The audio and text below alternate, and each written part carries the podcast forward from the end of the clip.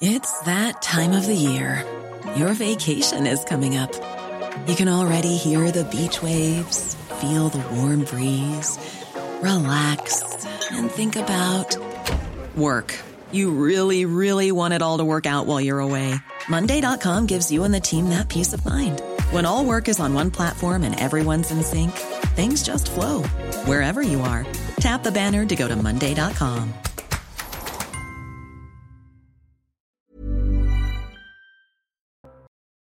tous, ravi de vous retrouver pour l'heure des pros avec euh, Dominique Jamais ce matin. Bonjour Dominique, journaliste et écrivain Stanislas Rigaud, président de Génération Zemmour. Bonjour. Bonjour Stanislas, Nathan Dever, agrégé de philosophie, éditeur à la règle du jeu. Bonjour Elliot. Euh, bonjour Nathan et euh, Sandra Buisson, journaliste au service police-justice de CNews. Merci euh, Sandra. Et c'est important de vous avoir ce matin parce que vous nous avez donné une toute dernière information, information euh, CNews sur euh, un refus d'obtempérer qui a tourné au, au drame près de Lyon à Vénissieux. Et vous allez nous donner les toutes dernières informations dans un instant. On va essayer de comprendre ce qu'il s'est passé euh, cette nuit vers minuit et ce refus euh, d'obtempérer. Euh, des policiers ont, ont dû faire usage de leurs armes. Et euh, l'un des passagers du véhicule qui a refusé d'obtempérer est décédé. Donc on va essayer de comprendre ce qu'il s'est passé donc cette nuit. On fait d'abord un point sur l'information, puisqu'il est euh, quasiment 9 heures. Et ensuite, on commence le débat. Bonjour, hum, Arthur. Bonjour Elliot, bonjour à tous. Nouvelle nuit d'orage en Corse. Selon Météo France, ils ont continué de se former en mer pour s'abattre ensuite sur la moitié occidentale de l'île et sur le Cap Corse. Résultat de fortes précipitations, de la grêle et des rafales de vent de 80 à 100 km heure. Aujourd'hui, la situation devrait être plus calme. Rappelons que jeudi, ces violents orages ont fait 5 morts sur l'île. Trois hommes ont été euh, condamnés à 3 ou 4 ans de prison ferme après avoir attaqué le commissariat de Vitry-sur-Seine. Les faits se sont déroulés en début du mois. Ils avaient visé le bâtiment avec des jets de cocktails Molotov et des mortiers d'artifice. Face à la gravité des faits, le procureur a même indiqué qu'un tel assaut aurait pu provoquer la mort ou l'infirmité des fonctionnaires. Près d'un cancer sur deux serait causé par le tabac et l'alcool. C'est ce que révèle une gigantesque étude publiée dans le Lancet et financée par la fondation Bill Gates. 44,4% des cancers sont attribuables à ces deux fléaux. Le meilleur moyen de lutte pour les chercheurs, la prévention en matière de santé publique. En effet, ces facteurs de risque se rapportent à des comportements qui peuvent être changés ou évités. En football, Nice a été battu par le Maccabi Tel Aviv au Bloomfield Stadium dans le cadre de la Ligue Europa. Le club azuréen a été surpris en seconde période par un but adverse signé Steve Perica. Au match retour jeudi prochain, les Aiglons vont devoir pousser pour aller chercher la victoire s'ils veulent poursuivre l'aventure européenne. Voilà pour le point sur l'information. Je le disais, notre actualité est un peu bousculée. On devait commencer par les orages en, Corse, essayer de comprendre ce qu'il se passe sur notre territoire et ces catastrophes naturelles qui s'enchaînent. Euh, mais euh, force est de constater que l'actualité est également lourde en matière de sécurité.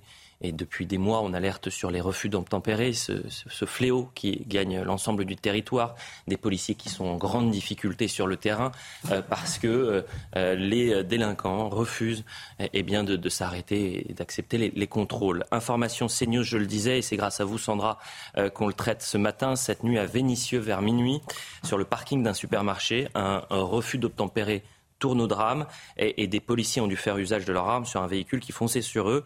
Au moins l'un des passagers est mort. Est-ce que vous avez plus de précisions à, à 9h ce matin? Oui, alors ce qui s'est passé, euh, on va attendre de, de, savoir comment ça s'est passé euh, réellement pour voir si c'est un refus d'obtempérer, une tentative de suite, suite, à un contrôle. Il faut euh, préciser la situation. Vers minuit, donc, les policiers en patrouille repèrent un, un, véhicule sur un parking de supermarché. Le véhicule est signalé volé, donc ils décident d'aller le contrôler. Pour pouvoir le contrôler en sécurité, et euh, prévenir tout de suite. Ils se répartissent autour de la voiture et ils déploient ce qu'on appelle le dispositif DIVA. C'est ces sortes de herses qui permettent de euh, crever les pneus quand un véhicule est en fuite et donc euh, d'éviter que le, le malfaiteur n'aille très loin. Le véhicule est à l'arrêt, moteur tournant, et euh, d'un coup, le conducteur démarre, percute un des policiers qui va être projeté sur le capot et ensuite euh, projeté au sol. Ce policier percuté, tire et un collègue va également faire usage de son arme administrative. Euh, le conducteur du véhicule est blessé très grièvement à la tête. Il a 26 ans. Il est actuellement euh, dans un état critique. Euh, le passager avant, qui lui est âgé de 20 ans, est touché mortellement à la poitrine. Donc il décède de, de ses blessures. Le policier, lui, est hospitalisé, blessé aux jambes. Deux enquêtes sont ouvertes. L'enquête pour l'atteinte aux forces de l'ordre d'un côté et effectivement ce policier percuté et d'un autre côté, l'enquête confiée à l'IGPN, euh, cette fois pour euh, enquêter sur euh, les deux tirs effectués par les policiers, comme c'est d'usage automatiquement dès qu'il y a ouverture du feu, pour voir dans quelles conditions ces tirs ont été effectués et si les tirs étaient légitimes. C'est la procédure habituelle et, il faut le, rappeler, et notamment, enfin, les policiers nous, nous expliquaient aussi la, difficulté, un, d'intervenir sur le terrain, et puis lorsqu'ils font usage de, de leur arme, ce qui des cas extrêmement rares. Euh, euh, chaque année, je crois qu'il y en a 200 à 300, je crois qu'on a les, chiffres qui vont apparaître dans un instant. Mais euh, c'est-à-dire qu'une fois qu'ils ont fait usage de leur arme, un, ils savent que leur vie peut basculer. Et puis, ils entrent dans une procédure judiciaire très lourde où finalement, ils sont placés en, garde à vue, il y a l'enquête et, certains en off peuvent nous dire que c'est assez, assez choquant d'avoir quasiment le, statut de délinquants, puisque euh, est sont en garde à vue, on la leur garde à vue est aussi un statut euh, protecteur qui lui permet d'être entièrement raison, avocat. Euh, et à l'issue, ils, ils, ne sont pas forcément mis en examen. Bien sûr. voilà, ça dépend vraiment des, mm. des cas. Mais c'est ce qu'on pouvait nous dire, en, certains témoignages qu'on peut recueillir en off, c'est-à-dire vraiment l'aspect on est dans, placé en garde à vue, on nous enlève les lacets, on est au même statut que quelqu'un qu'on va interpeller. Quand je dis on, je me mets à la place des, policiers. D'ailleurs, en parlant de policiers, on est avec Benoît Barret, secrétaire national province Alliance Police Nationale. Euh, Benoît Barret, merci d'être euh, avec nous. Euh, est-ce que vous avez des, nouvelles informations ce matin? Et puis, on le disait, le refus d'obtempérer, les refus d'obtempérer, ce sont c'est un véritable fléau hein, qui touche la police au quotidien. Oui, complètement. Non, non, pas plus d'informations que ce que vous avez annoncé en trentaine. Bien sûr que leur feu tempéré, c'est un, un, fléau. On se rend bien compte qu'aujourd'hui, euh, les délinquants, euh, les criminels, euh, sans foi ni loi, n'ont plus peur de rien, en tout cas plus peur de la police, hein, puisque là, les collègues allaient sur un, véhicule saigné volé, donc ils avaient effectivement mis en place ce dispositif hein, pour faire en sorte que le véhicule ne puisse pas ne puisse pas s'échapper. En tout cas, bah, ça n'a pas suffi, hein, puisque la personne a délibérément foncé sur le policier, euh, l'a mis sur le capot, le collègue était projeté et fait usage de son arme, ainsi qu'un autre collègue, avec les conséquences que vous connaissez. Aujourd'hui, euh, la délinquance, bah oui, ils sont extrêmement euh, déterminés. on ne s'arrête plus aux injonctions de, s'arrêter de la police. On n'hésite pas à, à, aller sur, à foncer sur un policier jusqu'à le tuer. À Lyon, il y a trois ans, on a un collègue du GAO qui était mort également. donc évidemment, Lyon, ça commence à également être une ville euh, extrêmement problématique en termes de, délinquance. On le voit avec euh, avec euh, leurs cités hein, qui, qui, qui, font grand bruit, mais maintenant tous ces délinquants, cette, cette masse de délinquance au quotidien où les policiers font face effectivement à des personnes extrêmement déterminées. Vous avez tout à l'heure pointé euh, du doigt quelque chose d'important, c'est euh, lorsque les collègues font usage de leurs armes, parce que beaucoup de personnes d'ici là euh, reviennent sur l'usage des armes des policiers. Mais sachez qu'un policier, lorsqu'il fait usage de son arme, c'est une fraction de seconde. Une fraction de seconde pour décider si lui ou non il ne va pas mourir. Parce que lorsqu'un policier fait usage de son arme, c'est qu'il n'a pas d'autre moyen. Et c'est une fraction de seconde. Faut bien, faut bien, faut bien se, se le mettre à l'esprit, cela. Avez pointé du doigt ensuite l'enquête IGPN, bien sûr, des collègues placés en garde à vue pour avoir des droits, certes, effectivement, cette procédure est extrêmement lourde hein, pour un policier euh, psychologiquement de se retrouver également en garde à vue euh, pour avoir pour euh, pour pour s'être défendu, pour avoir tenté de, de, faire en sorte que la loi de la République soit respectée et surtout que sa vie soit soit soit sauvée. effectivement, c'est extrêmement compliqué lorsqu'on fait l'usage de son arme, lorsqu'on est policier. le choc post-traumatique est là. ce métier est extrêmement difficile, surtout face à une délinquance grandissante, une délinquance toujours plus violentes euh, qui s'en prennent euh, au quotidien, de nuit comme de jour, aux policiers. Vous restez avec nous, euh, évidemment, Benoît Barret, parce qu'on va, on va essayer de décrypter un peu cette actualité et comprendre comment sur notre territoire ces refus d'obtempérer se, multiplient. J'ai quelques chiffres à, vous donner, puisque vous parliez des, des tirs des policiers, l'usage de leurs armes, l'évolution des tirs contre des véhicules en mouvement. En 2017, il y en avait 202, euh, en 2019 147 et 2021 157. Euh, c'est pour vous dire, il y a 26 000 en moyenne refus d'obtempérer par an. C'est une partie vraiment infime et quand ils utilisent leur arme, c'est parce que la situation euh, oui. est, euh, si vous voulez, euh, chaotique en quelque sorte. Oui, effectivement. Et alors, ce qu'il faut bien comprendre, c'est que ce n'est pas le refus d'obtempérer qui donne légitimité aux policiers pour ouvrir le feu. Ça n'a pas de lien. Ce qui donne légitimité aux policiers d'ouvrir le feu, c'est si effectivement on n'est plus dans un refus d'obtempérer, mais quand mmh. il y a une menace pour sa vie, celle d'individus autour. Là, à ce moment-là, les infractions ne sont plus les mêmes. On a une mise en danger, une tentative d'homicide parfois. Donc, euh, pour bien comprendre, il n'y a jamais eu d'autorisation de tir légitime sur un refus d'obtempérer. C'est si le refus d'obtempérer donne lieu à une mise en danger, à une tentative d'homicide. Là, effectivement, si euh, ça rentre dans les critères du Code de la sécurité intérieure, Là, alors, effectivement, le tir euh, est légitime. Et sujet éminemment euh, politique, euh, vous le savez, et on se souvient de ce refus d'obtempérer dramatique à Paris, c'était il y a deux mois avant les, élections législatives, où certains responsables politiques s'étaient emparés du sujet pour dire la police tue. et je ne cite personne, si ce n'est Jean-Luc Mélenchon. Dominique, jamais peut-être un, regard sur ce qui s'est passé dans l'agglomération lyonnaise. Écoutez, d'après les informations que vous venez de nous donner, bon, il y a Premièrement, un drame. Un drame humain, il y a une personne qui est morte, et puis un autre qui est grièvement blessé. Et puis, il y a, euh, au-delà de cela, il y a un fait divers, comme vous le rappelez, un fait divers du quotidien, un fait divers comme il y en a trop, effectivement. Alors, qui euh, refuse d'obtempérer, qui refuse d'obéir Marginalement, ça arrive aussi. Il y a des gens qui s'affolent quand on leur demande de s'arrêter. Ça peut, ça, peut, ça, peut, ça peut exister. Mais le plus souvent, évidemment, ce sont des gens qui sont en défaut, qui n'ont pas de permis, qui n'ont pas d'assurance, qui circulent, comme c'est le cas, semble-t-il, à bord d'une voiture volée, ou qui ont des choses plus graves à se reprocher. Et donc, à la fois, euh, il y a une prolifération des refus d'obtempérer qui est inquiétante, vous le rappeliez. Mm-hmm. Et puis, euh, peut-être qu'un fait divers comme celui-ci inspirera à certains l'idée qu'il est plus dangereux de ne pas obtempérer que d'obtempérer. Mais quand vous dites fait divers, et on a 26 000 en moyenne euh, refus d'obtempérer par an. C'est-à-dire que toutes les 30 minutes, vous avez une personne qui euh, euh, bafoue l'autorité de l'État en quelque sorte. Oui, mais ça et débouche, de la police. Ça débouche immédiatement sur quelque chose d'autre. Vous savez bien qu'il y a un pourcentage que je n'ai pas sous les yeux, qui est considérable, de gens qui, pour mille raisons, circulent sans, assurance, par exemple. Pourquoi je vous, interpelle, c'est est-ce qu'on peut parler de faits divers ou de faits de, société, Stanislas Rigaud Un fait divers du quotidien. Un fait divers du quotidien. Bah, de, fait, de fait, on a l'impression que c'est un fait divers maintenant, ce genre de fait. C'est-à-dire que, que ce soit comme les attaques au couteau, les refus d'obtempérer, euh, les agressions dans la rue, oui, ça devient quotidien dans ce pays.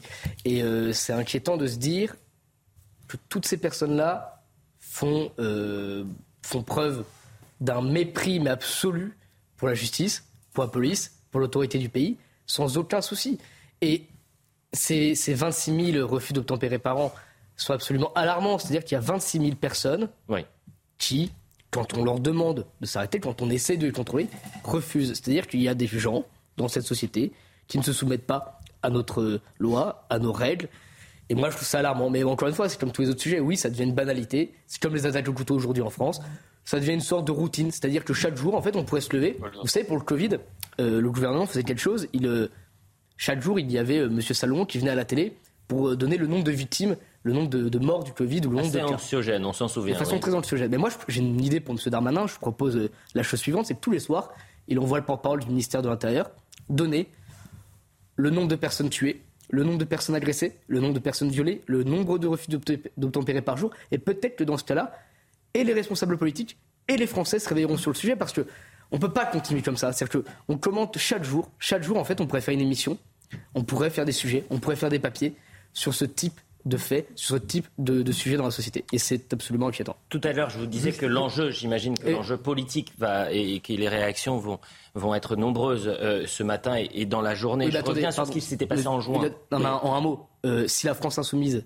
la ramène trop sur le sujet ou l'extrême gauche la ramène encore trop sur le sujet alors qu'ils ont été incapables pour beaucoup de commenter ce qui s'est passé avec M. Roujdi, euh, là on, en sera on sera quand même tombé bien bas. Je, rappelle juste la déclaration de Jean-Luc Mélenchon. Euh, c'était donc en juin dernier, début juin, euh, à la suite d'une intervention policière qui s'est soldée par un mort et, et deux morts d'ailleurs à Paris dans le 18e arrondissement. Encore un abus de pouvoir inacceptable, la peine de mort pour un refus d'obtempérer.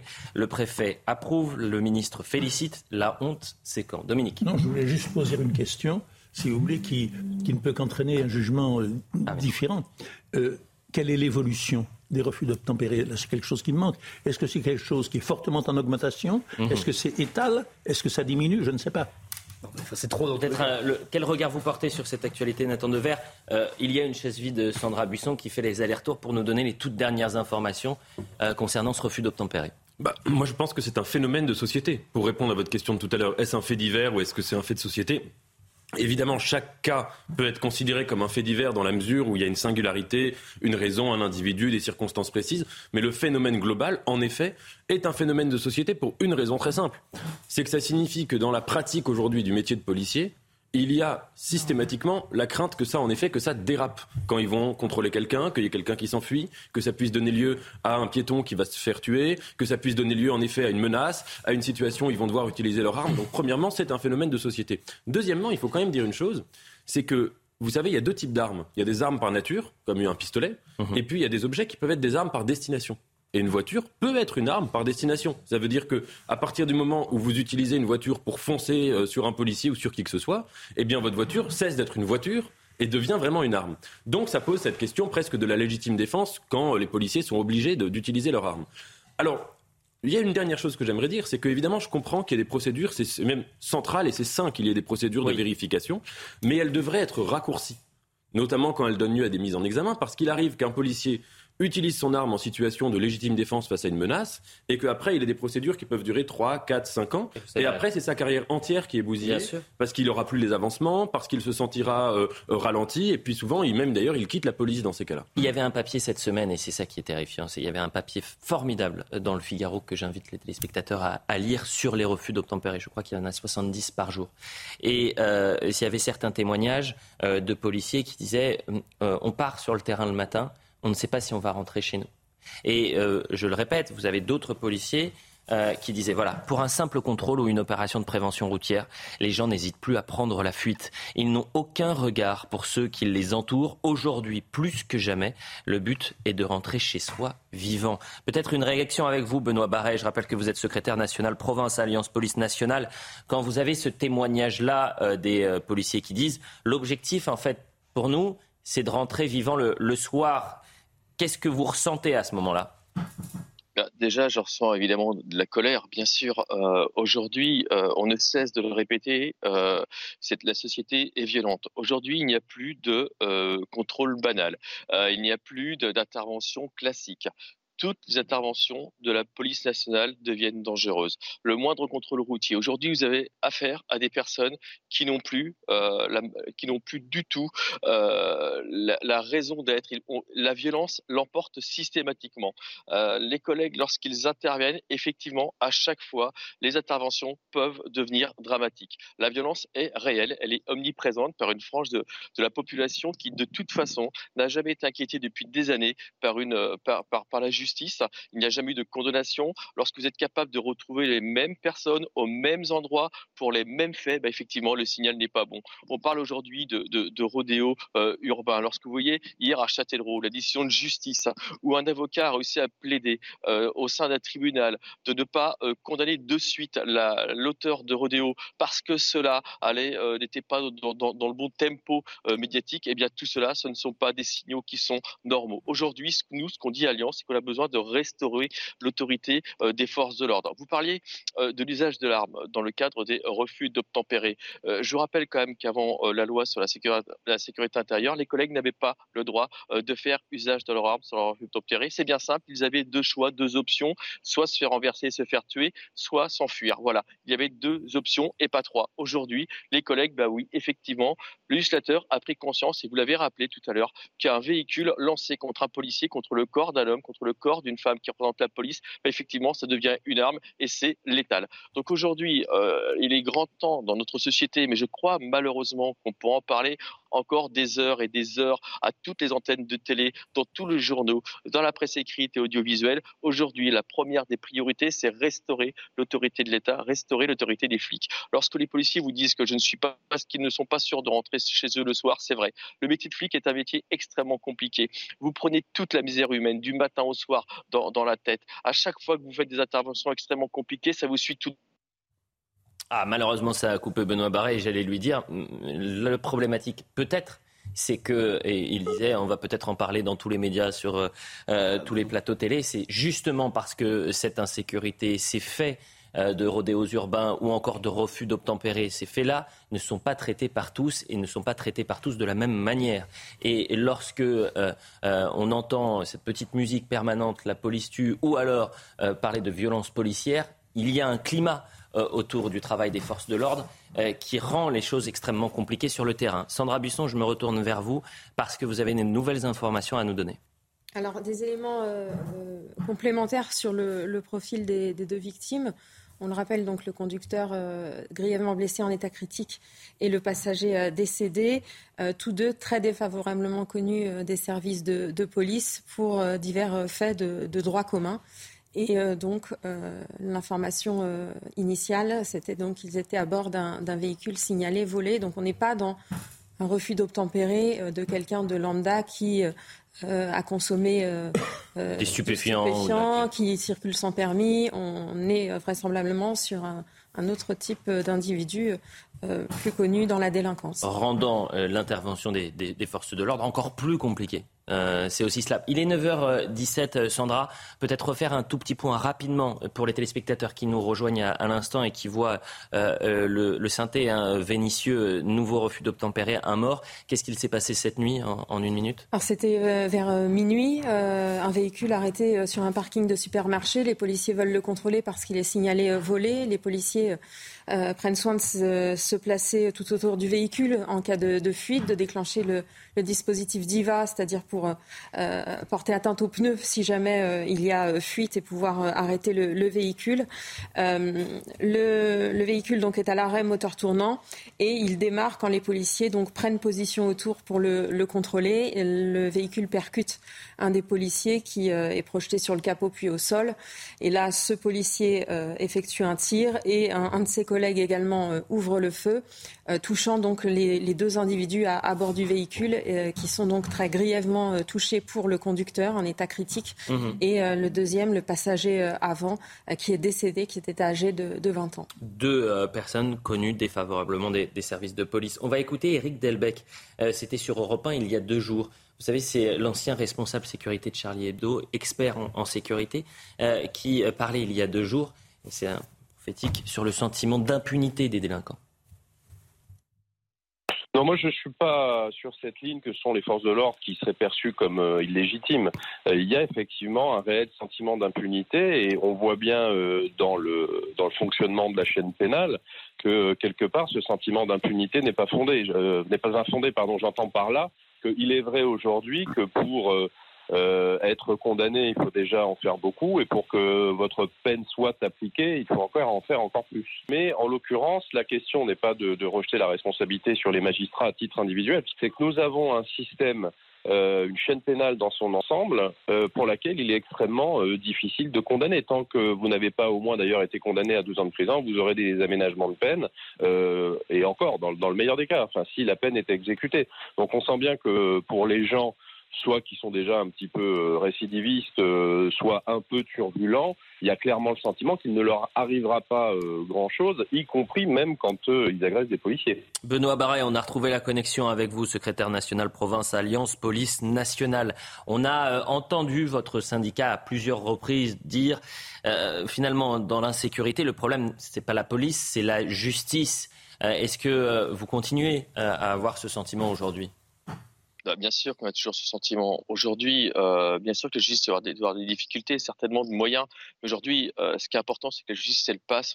On n'arrête pas de le répéter. Vous savez, le marteau de la justice, nous, ce qu'on souhaite, c'est qu'il soit d'acier. On a l'impression que c'est un marteau d'argile.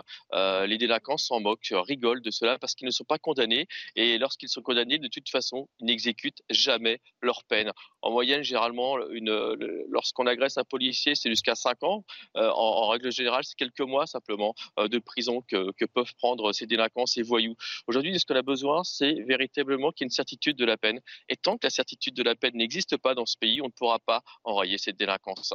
Et il est là le problème, c'est qu'aujourd'hui, ces personnes s'en contrefichent de la loi de la République. Eux, ce qu'ils veulent, c'est imposer leur loi et puis surtout euh, réussir à se faire du flic. Désolé d'expression, mais c'est ça. Euh, les guet-apens, euh, la provocation. Vous vous rendez compte qu'ils sont capables de provoquer des policiers, être capables de passer en roue arrière, d'insulter des policiers. Non, mais attendez, à un moment, il faut arrêter. L'outrage, c'est un an de prison. Depuis quand, lorsque vous relevez un outrage d'une personne qui vous insulte, vous allez faire un an de prison dans ce pays Mais jamais de la vie. Depuis quand, dans ce pays, si vous allez martyriser, si vous allez frapper un policier, vous allez en prison? Jamais de la vie. Voilà, ce seront de la prison avec sursis, peut-être. Et puis, vous savez, dans ce pays, il y a quelque chose d'important. On n'entend pas souvent. Décidément, décidément, Benoît Barré, il y a vraiment un problème de, connexion. Dominique Jamais, oui, euh, je le récupérer, bien sûr. J'ai parlé de faits divers et donc, du coup. Faits divers du quotidien, vous avez dit. C'est ce que j'allais vous dire. J'ai parlé de faits divers, du coup, je risquais d'être mal compris. J'ai euh, corrigé en parlant de faits divers du quotidien et vous avez employé une expression plus juste en parlant de phénomènes de société. Et donc, deux questions essentielles se posent. Puisque c'est un phénomène de société, effectivement, euh, est-ce que, quelle est la courbe? C'est-à-dire, est-ce que ces faits divers du quotidien sont de plus en plus nombreux et de plus en plus violents? C'est l'impression que l'on a, mais j'aimerais que l'on ait des chiffres. Et d'autre part, toujours, puisque c'est un phénomène de société, quelle est la réponse de la société? Et face à ce type de drame, euh, il y a ceux qui disent la police tue, ça a été la réaction de Jean-Luc Mélenchon après le drame de juin dernier. Et il y a ceux qui disent on demande plus de répression face à cette délinquance qui augmente. Et manifestement, c'est de ce côté-là que penche la majorité de la société. Et pour euh, corroborer ce que vous dites, euh, plus de 80% des Français soutiennent, soutiennent les forces de l'ordre. Autrement dit. Voilà. Donc c'était l'un des derniers sondages qu'on avait. Et il y a 20% de gens, c'est ça que ça veut dire votre sondage, c'est intéressant, c'est qu'une énorme majorité soutient, soutient pardon, les forces de l'ordre, mais on a 20% de gens quand on leur pose la question est-ce que vous soutenez oui ou non les forces de l'ordre, il y a 20% de gens, alors qu'ils sont appelés par un sondage, ou qu'ils sont contactés sur un email ou je ne sais quoi, qui répondent non. Nous ne soutenons pas les forces de l'ordre. Donc vous retenez ça plus que les 80 bah oui, parce que pardon, mais en fait, pour moi, en fait, non, mais, c'est intéressant. La, question, est de savoir si c'est 20% c'est plus qu'avant ou moins Mais attendez, mais en fait, monsieur Jamais, tout à l'heure, vous avez raison, il y a une histoire de coût, il faut savoir si ça augmente, si ça diminue, etc. Et le fait est que c'est énorme. C'est comme si on disait, moi demain, demain pardon, vous me dites, vous me dites qu'il y avait 30 000 refus d'obtempérer l'année dernière et aujourd'hui on a 26 000. C'est toujours trop. Tant qu'il y en aura, ce sera trop, de toute façon. Si 20% des gens. Le, Dominique d'abord et ensuite Nathan. Si 20% des gens sont en somme hostiles à la police, c'est une question très importante que de se demander de savoir si c'est plus ou moins qu'il y a quelques années. Mais oui, bah, bah, c'est important. Si vous, voulez, mais c'est 20% mais c'est trop. Pas c'est pas si je veux. Mais, mais oui, mais enfin, c'est pas le sujet. Je crois le savoir. Si, c'est le sujet. Mais non, on s'en fiche. Sincèrement, on ah s'en fiche. Bah, honnêtement, ah bon, moi, ça m'est égal. Il y a 20% ah de gens qui, qui, ne soutiennent pas la police. C'est hyper inquiétant. Et alors, si on avait 22 l'année dernière, il y en a 20% cette année. On s'en fiche c'est important bah, Bon, je, crois qu'on n'est pas dans le même sujet, mais euh, bon. Euh, et, et, donc, mais pourquoi? Pour une raison très simple. Mais parce que Gérard, Gérard Collomb l'avait dit en, en quittant euh, l'intérieur. Aujourd'hui, on vit total close. Demain, on vivra face à face. Monsieur Hollande, président de la République, l'avait dit en partant aussi dans le livre de David L'Homme, il y aura une partition. On est dans une société qui est fracturée, avec un côté des gens qui, lorsqu'on leur demande de porter le masque sagement dans la rue, le portent et il n'y a aucun souci et obéissent à tout ce qu'on leur dit parce qu'ils veulent être des bons citoyens. Et de l'autre, il y a une partie des gens qui n'ont absolument rien à faire de ce que dit le gouvernement, de ce que dit euh, l'État, de ce que dit euh, de, ce que disent les forces de l'ordre. Et ça, ça devrait alerter tout le monde. C'est, on, est, on est content qu'il y ait 80% de gens qui soutiennent la police. Mais c'est comme si on nous disait demain, oui, il y a 90% euh, des gens euh, qui soutiennent les infirmiers et les infirmières. Ben non, tout le monde Vous découvrez à, l'antenne les, toutes dernières informations concernant ce, nouveau refus d'obtempérer aux conséquences dramatiques. Le dispositif DIVA a été déployé, le véhicule a, a été entouré. Le dispositif DIVA, Sandra Buisson, si je ne m'abuse, c'est pour justement pouvoir freiner euh, l'évolution de la voiture si cette voiture refuse d'obtempérer. Un policier a donc été percuté au sol et blessé aux jambes. Il a donc tiré. Le conducteur de 26 ans est sérieusement blessé à la tête. Le passager de 20 ans est euh, décédé et les deux victimes étaient connues des services de police. Sandra Busson. Juste pour euh, rebondir sur le, dernier élément que nous avons donné, les deux victimes étaient connues des services de police. On, on, sait que c'était pour des faits de droit commun. Quand on dit connues des services de police, ça veut dire qu'ils ont été euh, partie prenante dans une procédure, euh, dans le cas présent à titre d'auteur euh, supposé. Ça veut dire qu'on n'a pas encore l'information sur les suites judiciaires. On ne sait pas si ça, ça a donné lieu à des condamnations en justice. Pourquoi on vous donne ces informations? Non pas, et en aucun cas, ça ne légitime ce qui leur est arrivé. Ça éclaire juste peut-être pourquoi le conducteur a accéléré. Parce que peut-être il était dans une sous le coup d'une procédure judiciaire, ou alors il était en infraction. En aucun cas, ça ne justifie euh, le, le, drame. bien sûr. Mais c'est, et, c'est toujours euh, essentiel de, de, vous avoir pour nous appuyer et nous éclairer sur des informations. Et, et vous le faites à la perfection, Sandra. Euh, on va partir en publicité. Euh, je le disais, peut-être qu'à 9h30, on va revenir quand même sur les intempéries et ce qui a frappé la, Corse. Le bilan est extrêmement lourd. Ce que je vous propose, Sandra, c'est de revenir à, 10h30 sur le plateau et euh, on va redonner les toutes dernières informations et, cette actualité malheureusement euh, dramatique qui va, je pense, alimenter les prochaines heures sur notre antenne et, sur les, médias, les différents médias. On fait le point. Sandra, encore merci. Rendez-vous à 10h30 sur le plateau pour faire un, un nouveau point sur cette information-là. Donc, la publicité, on revient dans un instant. Suite de l'heure des pros, toujours avec euh, Nathan Dever, avec euh, Stanislas Rigaud et Dominique Jamais.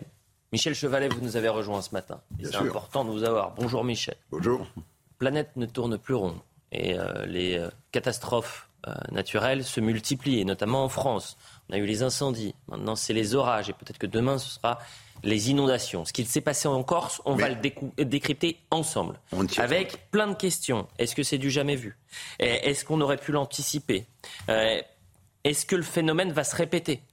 Euh, comment le, préparer? Comment se défendre face à cela? Parce qu'il y a un sentiment d'impuissance. Faut-il revoir notre mécanisme de, prévision, mais surtout notre mécanisme d'alerte? Eh bien, vous allez nous le dire. On fait un point sur l'information avec Arthur Muriot et on bascule sur la Corse.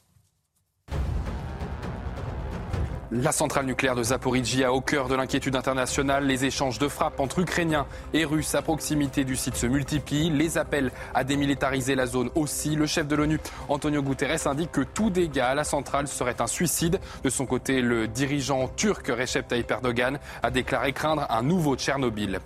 Adi Matar, l'homme accusé d'avoir poignardé l'écrivain britannique Salman Rushdie, plaide non coupable de tentative de meurtre et d'agression. Il a été entendu lors de sa première comparution devant le tribunal de l'État de New York. L'homme de 24 ans a été immédiatement arrêté après l'attaque. Il risque jusqu'à 25 ans de prison pour tentative de meurtre et jusqu'à 7 ans de plus pour agression. Ils sont trois Français à avoir réussi à se qualifier pour le 400 mètres haies de l'Euro d'athlétisme de Munich. Wilfried Apio, Ludwig Vaillant et Victor Coroller. Apio est favori pour le titre, mais il a de la concurrence notamment le champion olympique et recordman du monde, le Norvégien Karsten Warholm. Euh, allez les Bleus, bien évidemment. On, est tous euh, pour euh, nos Français lors de cette prochaine finale du 400 mètres haies. Je le disais donc, après la, sidération vient le temps des questions. On a besoin de comprendre, Michel, ce qu'il s'est passé en Corse. Pourquoi on ne l'a pas anticipé? Est-ce qu'on aurait pu, on aurait dû l'anticiper? Sans entrer forcément dans la polémique La violence aussi, la virulence de ces euh, deux épisodes euh, orageux. On va revenir sur ce qui s'est passé cette nuit. Le bilan est extrêmement lourd puisqu'il fait état euh, d'au moins cinq morts et une vingtaine de blessés. un vent de mort, c'était à la une de Corse matin. un vent de mort avec une image absolument saisissante euh, de, de, ces dégâts. Vous voyez donc euh, dans, dans, ce camping un vent de mort. On voit le sujet de Clémence Barbier et Michel, vous allez tout nous expliquer. La foudre continue de s'abattre en Corse. L'île de Beauté, placée en vigilance orange depuis hier soir, est de nouveau balayée par des orages avec de fortes rafales de vent. L'ouest de l'île est la partie la plus touchée par cette nouvelle tempête. Météo France prévoit jusqu'à 70 mm de pluie localement.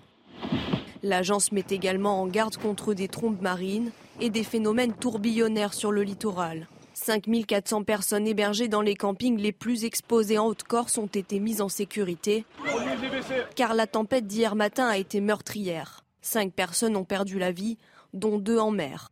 Dans l'après-midi, le ministre de l'Intérieur s'est rendu au chevet des sinistrés dans le camping de Sagone en Corse du Sud. Ce matin, Gérald Darmanin est attendu à 10h à Calvi en Haute-Corse pour faire le point sur la situation. Il a annoncé que l'état de catastrophe naturelle pourrait être décrété dès mercredi. Et Gérald Darmanin est également attendu à, Calvi ce matin. Un point presse est prévu, un micro tendu pour être très précis, euh, dans les prochaines minutes. Michel Chevalet, première question, parce que ce soir, on a, ce matin, on a besoin d'y voir un peu plus clair. Est-ce que cet épisode, c'est du jamais vu? Par cette violence, euh, réponse non. Les conditions, si vous voulez, pour bien vous situer du niveau des choses, c'est, on va y revenir, c'est une grosse cellule orageuse. On connaît les gros orages, mais là, on atteint des conditions qui sont tropicales. C'est-à-dire, ce sont des phénomènes tellement violents, soudains, parce que ça ne dure pas longtemps, fort heureusement, que l'on est dans des conditions tropicales. On parle de mésocyclone. Moi, je dirais, c'était, c'est quasiment une, bon, une, bombe climatique. Hein, voilà pour vous situer l'enjeu. La vitesse des vents, les rafales, c'était des rafales, attention, c'est des pointes, hein, attention, heureusement, c'est pas en continu, étaient supérieures à celles que l'on a connues quand il y a les fameuses deux grandes tempêtes, vous vous souvenez, en septembre 99. Là, on a eu les rafales.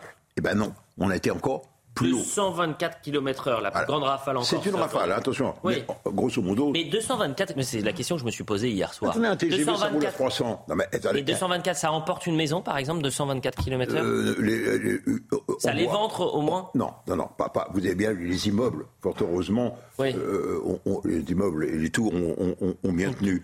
Non, les ordres de grandeur, c'est terrible, on ne se rend pas compte. Mais un avion, décolle à 240 km par heure. Donc c'est pour vous situer les choses. Et à 240, il est en l'air. C'est ça pour vous situer les ordres de grandeur. Vous voyez? C'est-à-dire que si il y avait une rafale, un avion posé sur la piste, enfin, heureusement, il n'était pas là, il se soulevait, c'est tout. Voilà, avez commencé à comprendre. Bien sûr. Alors, la question, c'est de se dire. On va poser. Oui, allez-y. c'est quoi la question C'est de se dire, pardonnez-moi, je vous ai coupé, Michel. non, mais les premiers à se poser les questions, bon, il y a le grand public, il y a les autorités, et puis il y a les, ingénieurs, les prévisionnistes. On y vient dans un instant. Je veux juste qu'on regarde la, séquence. Vraiment, euh, on a récupéré les images amateurs. Euh, euh, d'hier matin et on les a concoctées en quelques secondes pour que vous vous rendiez compte de ce qu'il s'est passé encore hier. C'est absolument euh, fascinant, terrifiant même.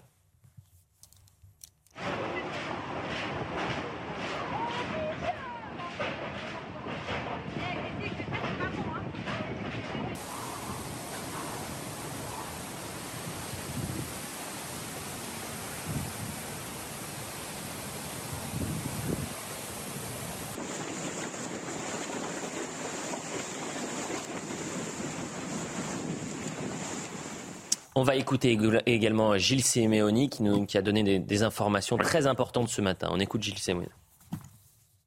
Les aspects matériels sont importants aussi. Il y a eu des, dégâts considérables euh, sur des maisons, sur des exploitations.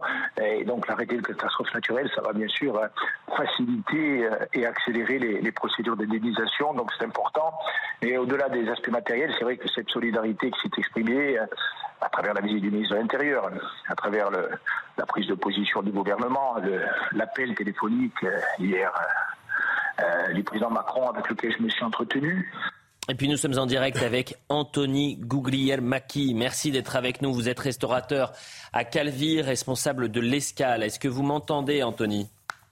Oui, oui, je vous entends très bien. Merci d'être avec nous, euh, Anthony. Alors racontez-nous un peu. Euh, d'abord, il y a eu deux épisodes orageux. Peut-être revenir sur ce qu'il s'est passé cette nuit.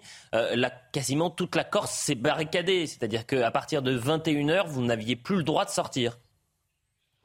Euh, non, on avait le droit de sortir euh, hier soir. Euh, nous, pour, enfin, on n'a pas eu de consigne, voilà, par rapport à ça.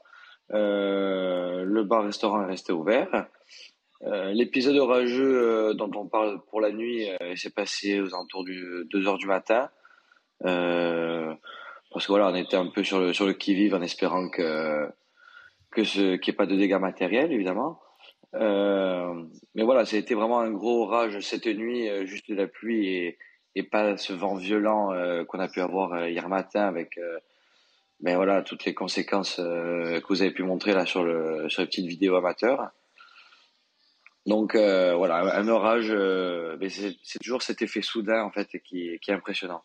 Et alors revenons à hier matin. Est-ce que vous aviez déjà vécu une telle, de telles précipitations et une telle violence en Corse? Non, surtout en plus, euh, au mois d'août, quoi.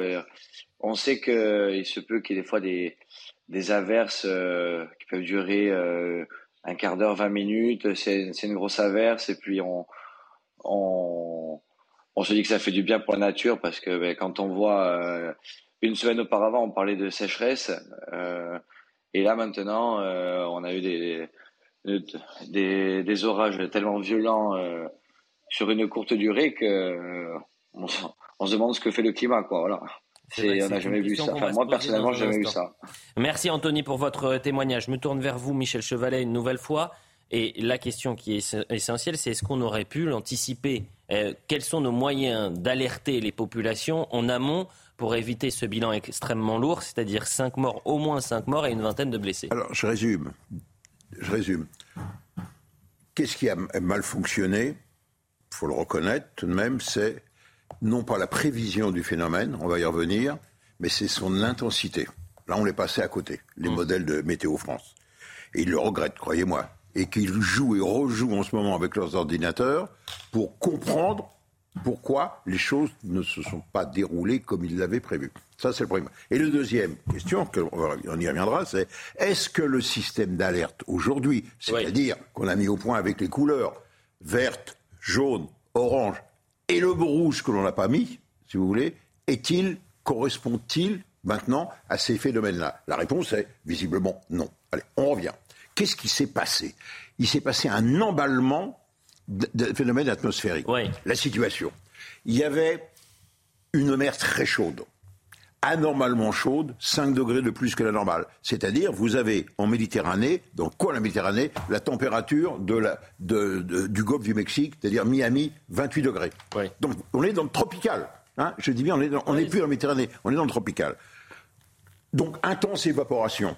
Et qui dit évaporation dit vapeur d'eau. Qui dit la vapeur d'eau quand elle se condense, et on va y arriver, libère encore plus de chaleur. C'est les mécanismes classiques. Donc déjà, c'est emballement.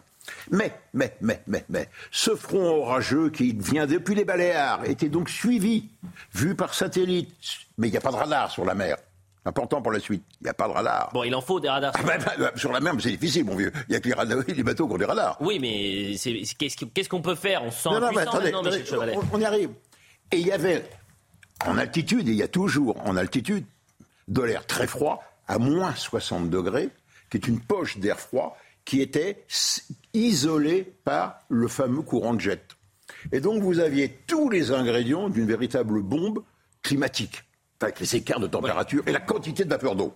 Et, et, et, et, ce front orageux, on le voit bien, la ligne de grain, on la voit bien, c'était tranché sur, sur cette photo, s'est recourbé sur elle-même en forme d'anneau, qui a donné des cisaillements de vent et des descentes d'air froid en altitude, bon. au ras du sol, et, le cisaillement du vent vous a donné les vitesses. On a vécu un été et il n'est pas encore terminé, mais particulier. Et la question qu'on se pose, c'est est-ce que c'est un tournant aujourd'hui dans la prise de conscience sur le bouleversement climatique? Est-ce que c'est l'état d'urgence? Voilà, Michel Chevalet, je veux qu'on regarde quelques séquences. Des dizaines de milliers d'hectares ont été brûlés.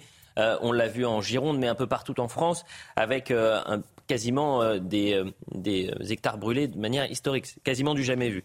Cette semaine, on a assisté à des phénomènes orageux inédit à Marseille, à Saint-Étienne, à Paris. À Paris, en l'espace de quelques minutes, par exemple, des stations de métro mardi. Non, en l'espace de. Oui, non, mais c'est pour vous dire que ça s'est passé. Vous allez me dire si euh, les gens s'inquiètent. C'est ça qu'ils sont en train de se poser. vous allez peut-être nous rassurer, mais regardons les images d'abord, Michel Chevalet.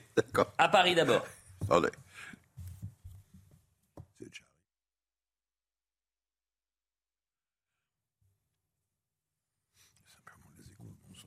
cool.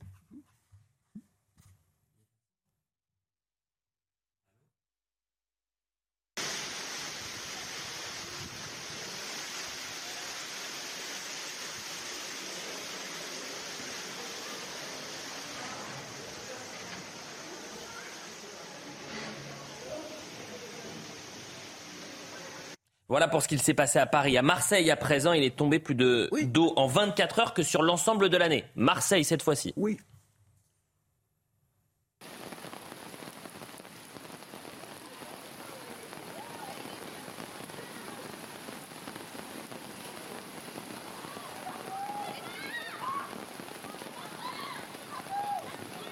Et enfin, Saint-Etienne, mercredi après-midi. Euh, en une après-midi, vous avez perdu 10 degrés avec un tapis de grêle qui a touché l'agglomération stéphanoise. Michel Chevalet, rassurez-nous, est-ce que ça, on l'avait déjà vu, mais est-ce qu'on va vivre une répétition euh, de, ces événements? Non, mais c'est vrai que mais ces phénomènes-là existent, c'est pas nouveau. Des orages, que le métro soit inondé, les passages souterrains, etc. Hmm. Parce qu'ils sont pas dimensionnés pour ça. On est tout à fait d'accord. Mais ce qui est nouveau, je vous dis, c'est avec, moi j'appellerais pas le réchauffement, mais le changement climatique est en train de, s'opérer, c'est la violence des phénomènes. C'est ça qui, est nouveau. Et surtout que ces phénomènes se répètent de plus en plus souvent. C'est ça, c'est ça qui interpelle les, scientifiques. Donc j'en reviens là où on a un emballement, un emballement. On, on, était dans des conditions tropicales, d'où la violence. Mais en regardant les images, je dis on est passé très près d'une catastrophe. Finalement, ah, les bâtiments. Mais attends, il y a eu des arbres arrachés, il, y a, eu des, morts. Mais on aurait pu s'attendre, avec des rafales à 220 km par heure, à avoir beaucoup plus de. on a 5 victimes et 20 blessés, et euh, je le disais hier, euh, c'est une île, donc euh, finalement ils sont un peu laissés, ils, sont, ils ont été pris au dépourvu, ils n'ont pas forcément des moyens. Alors ça, c'est l'alerte. Là, on arrive à l'alerte. Juste un instant, Michel, et que sur la Corse, vous avez euh, euh, au pic vraiment euh, du mois d'août, vous avez quasiment 300 000 personnes sur l'île de Beauté. On est en direct avec Jean-Pascal Von Hypersel, qui est climatologue et ancien vice-président du GIEC. Jean-Pascal, merci d'être avec nous. quel regard, d'abord sur la Corse, vous portez sur cette, sur cette Est-ce qu'on peut parler de catastrophe naturelle? Tiens. Ah, c'est de moins en moins naturel, euh, parce que je, rejoins votre invité quand il disait il y a toujours eu des événements extrêmes, mais ils deviennent de plus en plus extrêmes, de plus en plus fréquents, et ces deux éléments-là sont la signature du dérèglement du climat, comme les rapports du GIEC l'ont montré euh, déjà depuis une trentaine d'années, progressivement de plus en plus clairement. Donc, euh, on ne peut plus vraiment parler de catastrophes naturelles parce que ce sont des phénomènes qui sont vraiment amplifiés fortement par euh, ce que nous avons fait au système climatique avec toutes nos émissions de gaz à effet de serre et en particulier de CO2 sur la répétition des, catastrophes et, notamment ce qui s'est passé cette semaine un peu partout euh, en France, que ce soit à Saint-Étienne, à Lyon, à Paris, à Marseille et donc en Corse désormais, il va falloir s'y habituer oui, et en même temps, il ne faudrait pas s'y habituer euh, en, restant inactif. Je pense qu'il est très important que euh, partout où c'est possible, on renforce ce qu'on appelle la résilience, donc les, capacités de, résister euh, dans la mesure du possible à ces événements extrêmes, et d'autre part que l'on travaille en même temps euh, beaucoup plus intensément que jusqu'à présent à la réduction des émissions de gaz à effet de serre. Sinon, on risque d'arriver à des situations dans les décennies qui viennent où euh, la résilience ne suffira plus et à des situations où on ne pourra plus s'adapter. Parce que quand on a des vents de 224 km à l'heure, bien, euh, à certains endroits, ben, ça peut être très destructeur localement, mais si on a des vents encore plus intenses ou des pluies encore plus intenses sur des régions plus larges, ben, à un moment donné, l'adaptation devient hors de prix et devient euh, presque impossible. Jean-Pascal Van Impersel, moi j'ai une question et, souvent euh, euh, les gens peuvent nous la poser, que ce soit sur les réseaux sociaux ou quand on les croise concernant le, changement et le réchauffement climatique. Des périodes de sécheresse, on en a vécu dans toute l'histoire de, notre, de l'humanité, des grandes tempêtes, des catastrophes naturelles également. Qu'est-ce qui change très précisément aujourd'hui par rapport à ce qu'il se passait hier? En fait, ce qui change, c'est très simple. C'est que nous avons épaissi euh, au cours des 200 dernières années l'épaisseur de la couche d'isolant thermique autour de la planète que constituent ces gaz à effet de serre. Et donc en dessous de cette couche d'isolant thermique, assez logiquement, il fait de plus en plus chaud, il y a de plus en plus d'énergie. Et donc le système climatique, en quelque sorte, il est dopé. Il est dopé par ce supplément d'énergie que nous avons piégé au voisinage de la surface.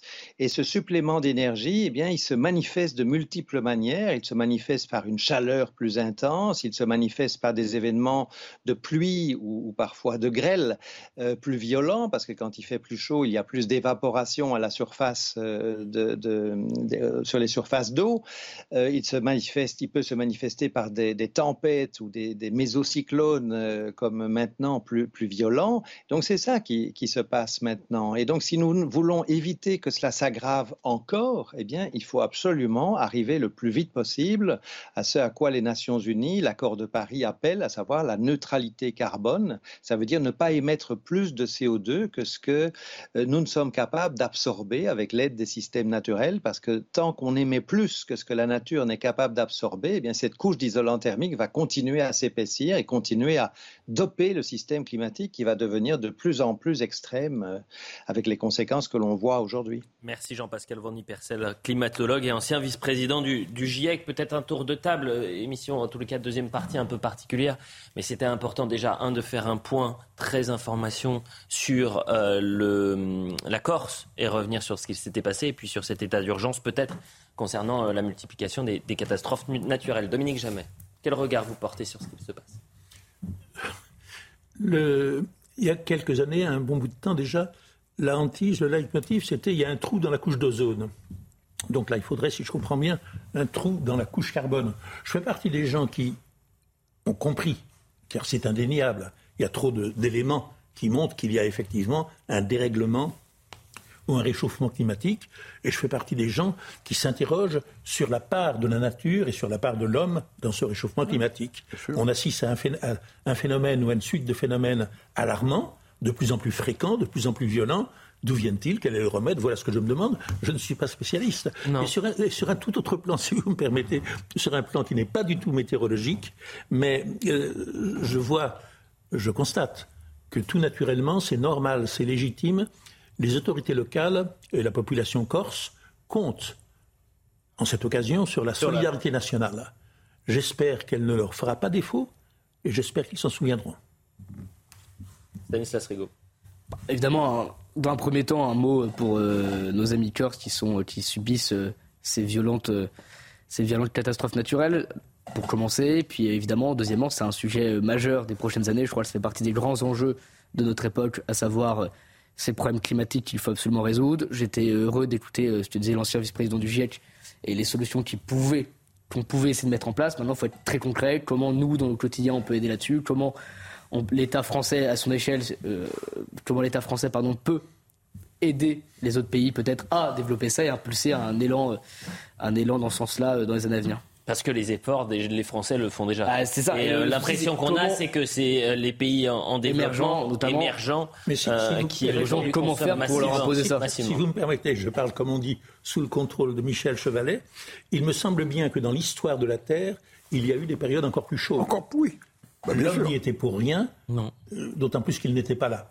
Donc il n'a pas le souvenir des conséquences fâcheuses de cet état de choses. Mais, je, partage euh, ces questions-là. Moi, je trouve qu'on a le droit de se les poser sans forcément avoir sur euh, le front une étiquette de climato-sceptique. mais, mais, à l'heure actuelle, on est passé, vous savez, c'est devenu sérieux, ce qui était humoristique il y a 30 ans, mm. quand le groupe Jalon promenait des banderoles de Paris, dans Paris sur le thème Mitterrand, euh, hiver assassin, Mitterrand complice. Oui. Nathan Devers. Bah, une pensée évidemment d'abord pour les Corses qui ont été touchés par, euh, ces catastrophes et, par, pour tous les, Français qui ont subi euh, la violence du climat cet été. Parce qu'en effet, vous avez répété plusieurs fois le mot tropical. Je pense qu'une des premières leçons, en effet, c'est que la France est devenue un pays de très très forte chaleur en été. Et ce, il n'y avait pas forcément cette prise de conscience qui était là et qu'il faut avoir évidemment dans l'année, pas seulement en été, au moment où, il y a des phénomènes majeurs. Il faut repenser les politiques de la ville euh, dans cette optique notamment.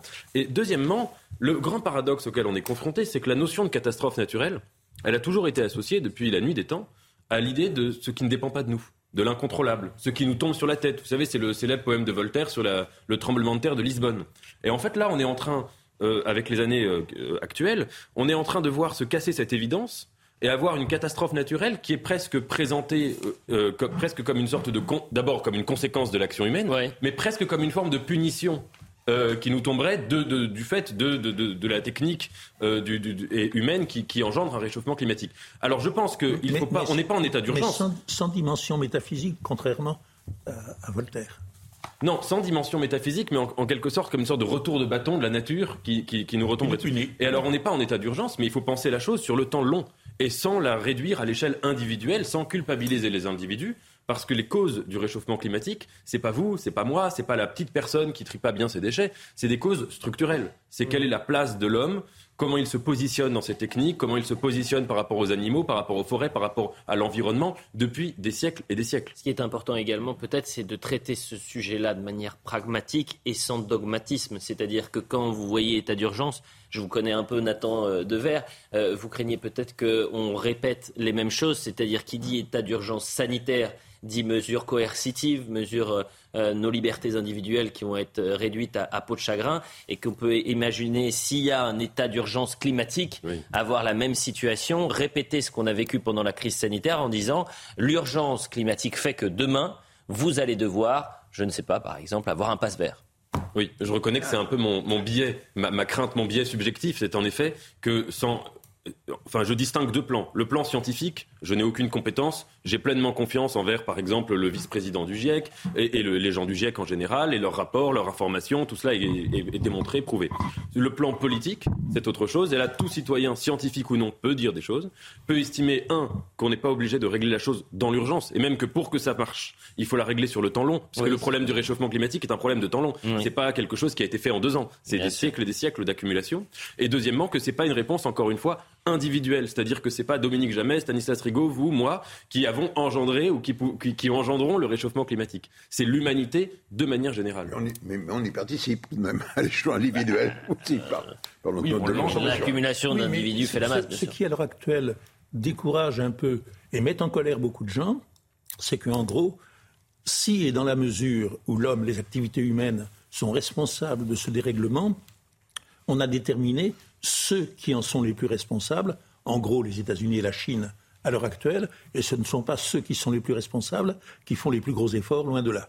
Et c'est pour ça que je, on verra hein, d'ailleurs à l'automne prochain, lorsqu'on sera en pleine crise de, de l'énergie et qu'on va nous demander de moins consommer, alors que dans le même temps vous avez des pays qui vont euh, euh organiser des événements euh, planétaires comme la Coupe du Monde au Qatar par exemple. Vous allez avoir un stade avec des énormes climatiseurs qui vont permettre de baisser de 15 degrés la température. Et, nous on va nous demander d'éteindre la lumière à, à 20 heures. Et d'autres qui leur centrale à charbon. Bon, revenons sur la Corse. Je rappelle le bilan pour l'instant les orages qui ont fait au moins 5 morts et une vingtaine de blessés. On va faire le point avec Christina Luzzi, qui est notre reporter sur le terrain, parce que Gérald Darmanin est attendu à Calvi d'un instant à l'autre. Christina Luzzi. C'était euh, une nouvelle nuit d'angoisse ici en Corse après le scénario euh, apocalyptique auquel on a assisté hier matin. Euh, mais l'épisode de cette nuit était bien heureusement de moindre intensité et moins dramatique que le précédent, malgré que la Corse soit toujours en vigilance orange.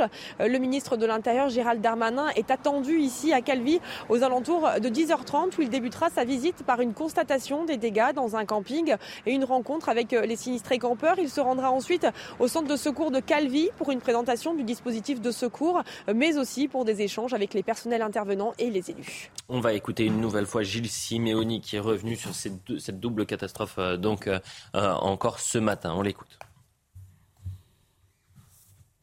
Alors, on, va l'écouter d'un instant à l'autre. Peut-être Eric Brocardi, le porte-parole des sapeurs-pompiers de France hier, qui était sur notre plateau et, qui disait, voilà, il y a une urgence, et il faut évidemment euh, prendre toutes les mesures nécessaires pour anticiper. Moi, Eric Brocardi, j'ai le souvenir, il y a trois semaines, nous dire euh, les incendies, on en parle maintenant, mais il ne faudra pas oublier qu'à l'automne, il va y avoir des inondations, qu'on pourrait avoir une multiplication des euh, phénomènes naturels. On écoute.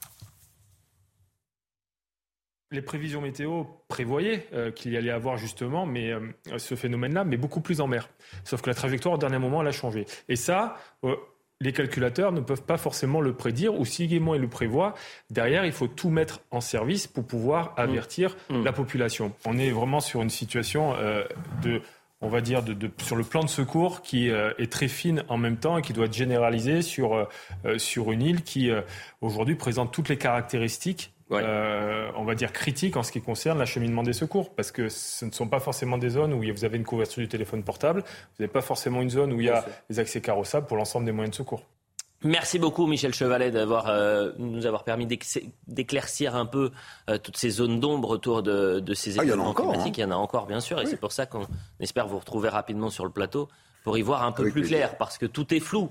Euh, en les cas, tout était flou chez nous. Ah bah, à Toulouse, hein, les prévisionnistes sont en ébullition, hein, croyez-moi, parce qu'ils prennent, ils prennent un peu ça, pour, bien qu'ils aient bien fait leur boulot, ils prennent ça pour un échec tout de même.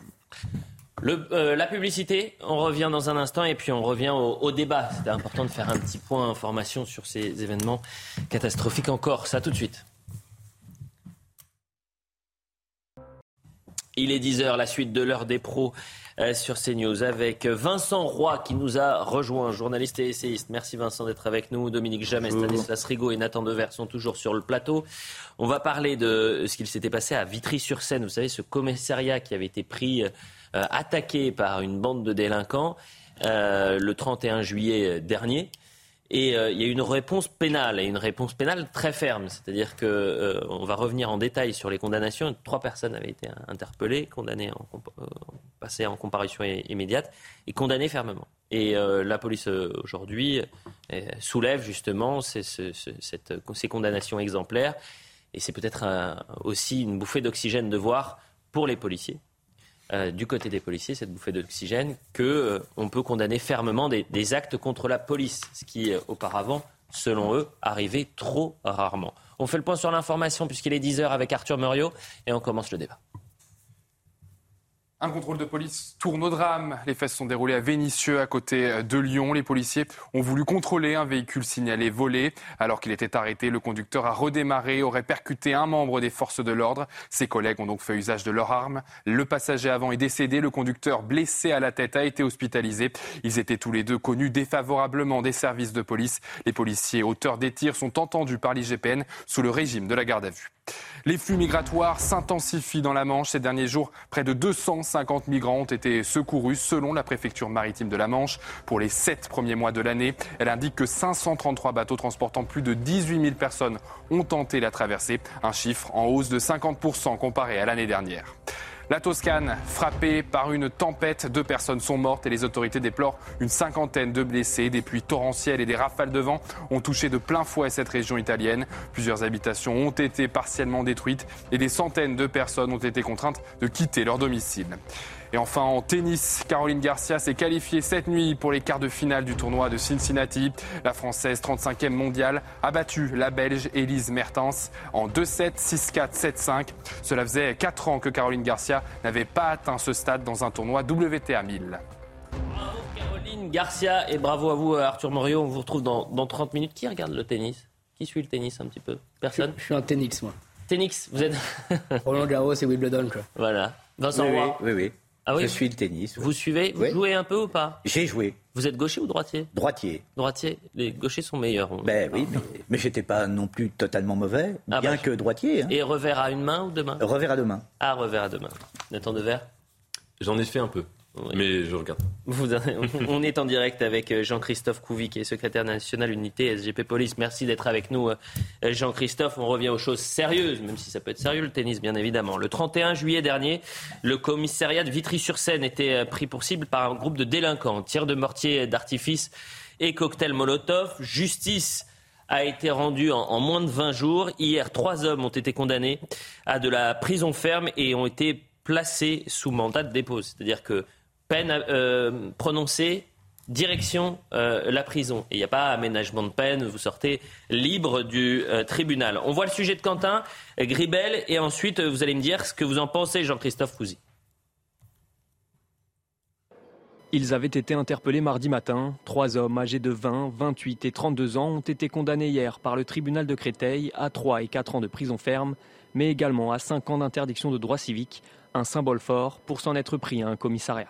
Félicitations aux enquêteurs qui, par leurs investigations minutieuses, ont conduit à la condamnation et à l'incarcération de ces trois auteurs de violences aggravées.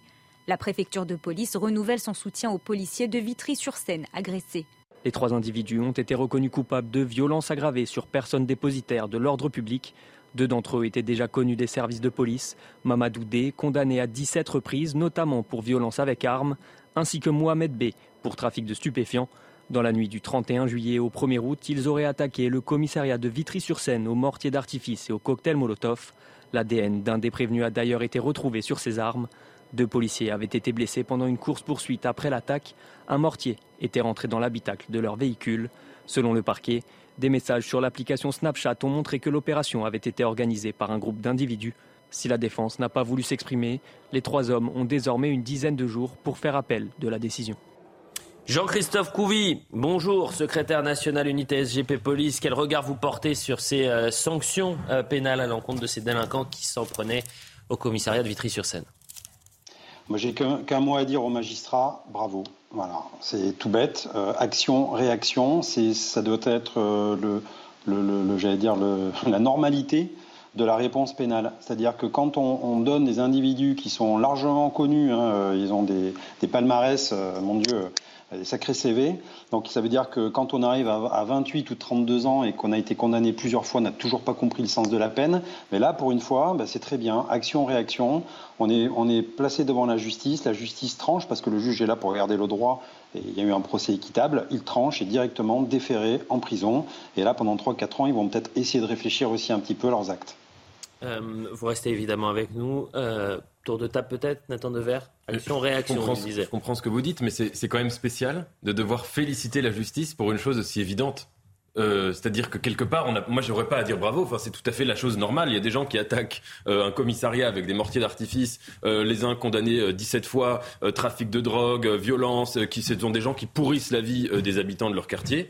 C'est tout à fait normal qu'ils aillent en prison très vite qu'ils aient des condamnations lourdes. Mais c'est dire, évidence, et, Nathan Dever, malheureusement, elle n'existait pas ou n'existait plus ces derniers temps. Faute de moyens, peut-être, faute de place en prison. C'est triste qu'on s'en réjouisse. C'est triste d'en être arrivé à une situation où on dit oh là là formidable, c'est des gens qui attaquent un commissariat sont condamnés par la justice. C'est vrai que parfois j'ai l'impression qu'on est un peu fou, qu'on fait des sujets un peu fous. Dominique Jamais. Oui, bah, on ne peut qu'adhérer à ce que vient de dire Nathan Defer. Euh, il était temps, il y avait urgence, parce que euh, on avait l'impression, et c'était une impression que corroboraient les jugements indulgents rendus jusqu'à présent et l'absence de suite, que c'était en train de pas, que c'était en passe de devenir un jeu collectif, un défi et un défi sans risque. C'est-à-dire qu'on a eu les attaques de les attaques concernées au mortier par des bandes, des commissariats de Poissy, de Chanteloup-les-Vignes, de Champigny-sur-Seine et donc tout récemment de Vitry. Donc euh, euh, probablement les auteurs de ces des derniers faits devaient s'imaginer que ça se passerait comme les autres fois et donc qu'il n'y aurait pas de sanctions pénales et de sanctions judiciaires rapide.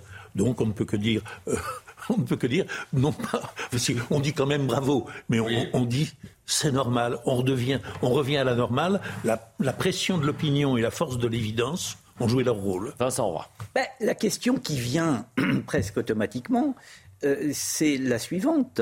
Euh, si l'on avait condamné fermement plus tôt, peut-être aurait-on eu moins d'attaques de commissariat? La fermeté aurait peut-être payé. Alors je ne dis pas que c'est trop tard, je suis euh, comme Nathan, c'est-à-dire que d'abord mieux vaut tard que jamais, mais là en l'espèce, on peut tout à fait se dire que si nous avions été fermes plus rapidement, eh bien peut-être aurions-nous évité un certain nombre d'exactions. Donc je suis, je me réjouis à la fois des sanctions et je suis un peu triste qu'elles n'aient pas été prononcées plus tôt, plus fermement. Vous partagez cette tristesse-là, Stanislas Rigaud? C'est-à-dire que la fermeté, euh, il était temps, mais on aurait pu le faire bien avant. Tout est dit. Euh, c'est-à-dire que oui, on n'a pas 100% d'accord avec ce que vient de dire Nathan Dever. À un moment donné, les types, ils attaquent un commissariat. Euh, ils ont déjà été condamnés de multiples fois. Ils se prennent 3 ans ou 4 ans de prison. Ça va. C'est pas non plus. Enfin, il n'y a pas de quoi sauter au plafond et dire et s'emballer. En tout cas, c'est une bonne chose. Espérons que ça dissuade de nouveau, parce que je crois qu'il y a aussi un vrai enjeu là-dedans, c'est de dissuader les, délinquants en puissance, les criminels en puissance euh, de, de ces crimes-là, de ces actes-là. Donc si ces sanctions-là permettent au moins ça, mmh. on est sur la bonne voie. Et puis je crois que de toute façon, il faut un petit peu d'optimisme dans, dans, ce monde-là. Tant mieux si les magistrats se réveillent, tant mieux si la justice va de nouveau dans le bon sens. Mais ce genre de choses, en fait, on devrait l'avoir tout le temps. C'est-à-dire qu'on attaque un commissariat, les sanctions doivent être extrêmement lourdes. Il n'y a pas de quoi non plus voilà, en faire tout un. Tout c'est vrai que c'est ce que j'allais dire. certains vont peut-être même s'étonner que ce soit que euh, trois 3 bah, ou 4 ans de prison lorsqu'on s'attaque à un commissariat avec euh, euh, des cocktails Molotov et des tirs de mortier d'artifice. On, parlait tout à l'heure du fait qu'il y ait des refus d'obtempérer. Mm. Ces types, ils sont en train de se faire contrôler, ils veulent échapper à la sanction. D'ailleurs, on pourrait se poser la question de, vu ce risque, en général, je vois pas pourquoi ils prennent le risque de, de, faire ce refus d'obtempérer, mais bon, c'est un autre sujet. Mais on se dit que là, on arrive à un point où c'est carrément dans le commissariat. C'est-à-dire qu'ils vont, ils ne font même plus de guet-apens, ils se font même plus emmerder, donc après ils répondent. C'est vraiment, ils vont chercher les policiers les forces de l'ordre chez eux. Et après, ils se prennent 3 ans ou 4 ans de prison et on est en train de se dire bon bah c'est bien félicitations à la justice. Mais il y a une question d'idéologie là-dedans aussi hein, de la part bien, bien sûr. Et euh, il y a une autre question c'est est-ce qu'on arrive à poser le bon diagnostic? Est-ce qu'on arrive à poser les bons mots? C'est sûr qu'il y a des mots qui dérangent et, notamment celui de guérilla urbaine. Eddie Debust qui est syndicat de, police lui il en parle. Il dit euh, il y a des phénomènes de guérilla urbaine dans certains cas. Attaquer un commissariat. Eh ben, bien sûr on écoute. Ce qui s'est passé euh, lors de cette attaque c'était quand même une attaque bien organisée, préméditée. Euh, c'était un déluge de feu, une vraie guerre urbaine. Euh, derrière, il y a eu euh, un gros travail des enquêteurs. ce qui est important pour nous, c'est que la finalité, c'est la décision de la justice. C'est-à-dire qu'à l'heure actuelle, les individus sont derrière les barreaux. donc, il faut quand même rappeler que la peine encourue est beaucoup plus élevée, parce que là, les, les individus qui ont attaqué le commissariat de Vitry avait pour but quand même de blesser grièvement des fonctionnaires de police, de mutiler, voire de tuer. Donc c'est vrai qu'à Atron, ça paraît beaucoup, mais c'est très peu par rapport à la peine encourue.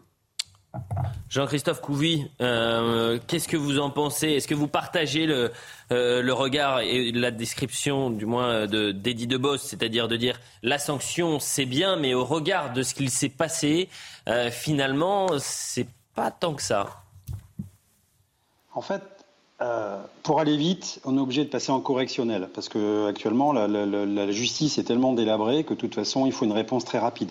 Donc là, on a bien vu que pour, montrer justement qu'il y a une action une réaction, euh, on correctionnalise entre guillemets les faits.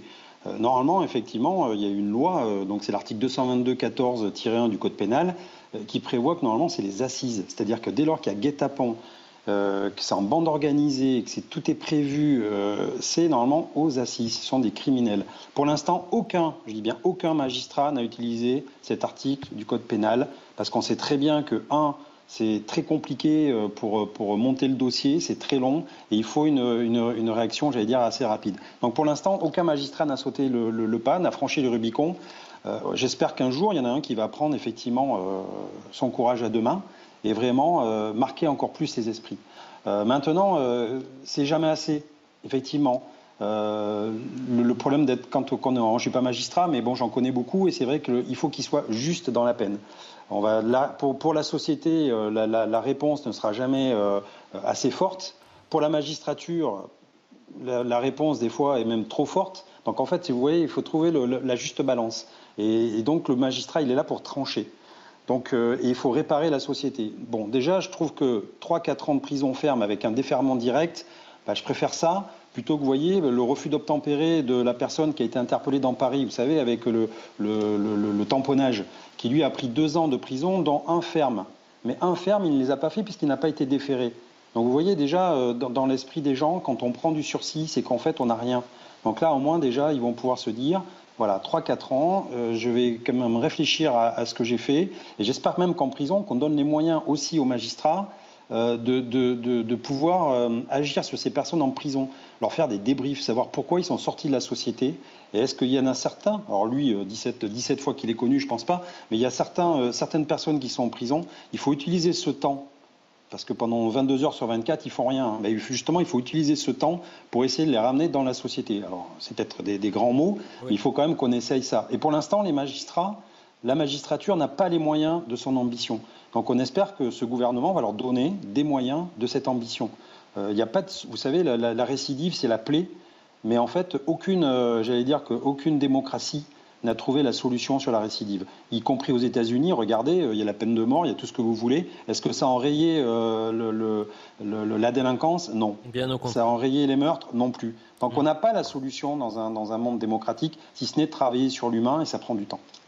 Merci beaucoup Jean-Christophe Couvi pour euh, ces témoignages très intéressants. Je vous voyais hocher de la tête. Ah, ce que vient de dire M. Couvi est passionnant. je pense qu'il il appuie sur le point le plus important, en fait. L'un des points les plus importants. Oui, mais en tout, à, à mes yeux, hein, j'ai dit, vraiment, c'est subjectif. Mais la question, en fait, de la prison, ah.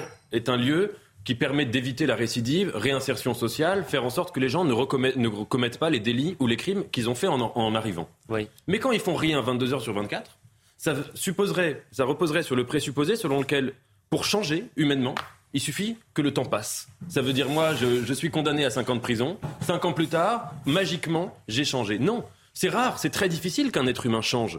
Euh, je veux dire, à, à toutes nos échelles, c'est très très difficile. Ça demande un travail sur soi qui est très exigeant. Et quand, si vous voulez, la prison est un lieu, si vous voulez, juste, je dirais, d'inertie et de, et de, pourrissement de la situation, ça ne permet pas aux individus de changer. Et donc je pense que sur la prison, il n'y a pas seulement la question des places à augmenter, mais du modèle à repenser aussi. Mais il faut, encore faut-il y aller lorsqu'on commet un délit en prison, si vous me permettez le temps de verre. Et ensuite, on peut parler de réinsertion, de réflexion, etc.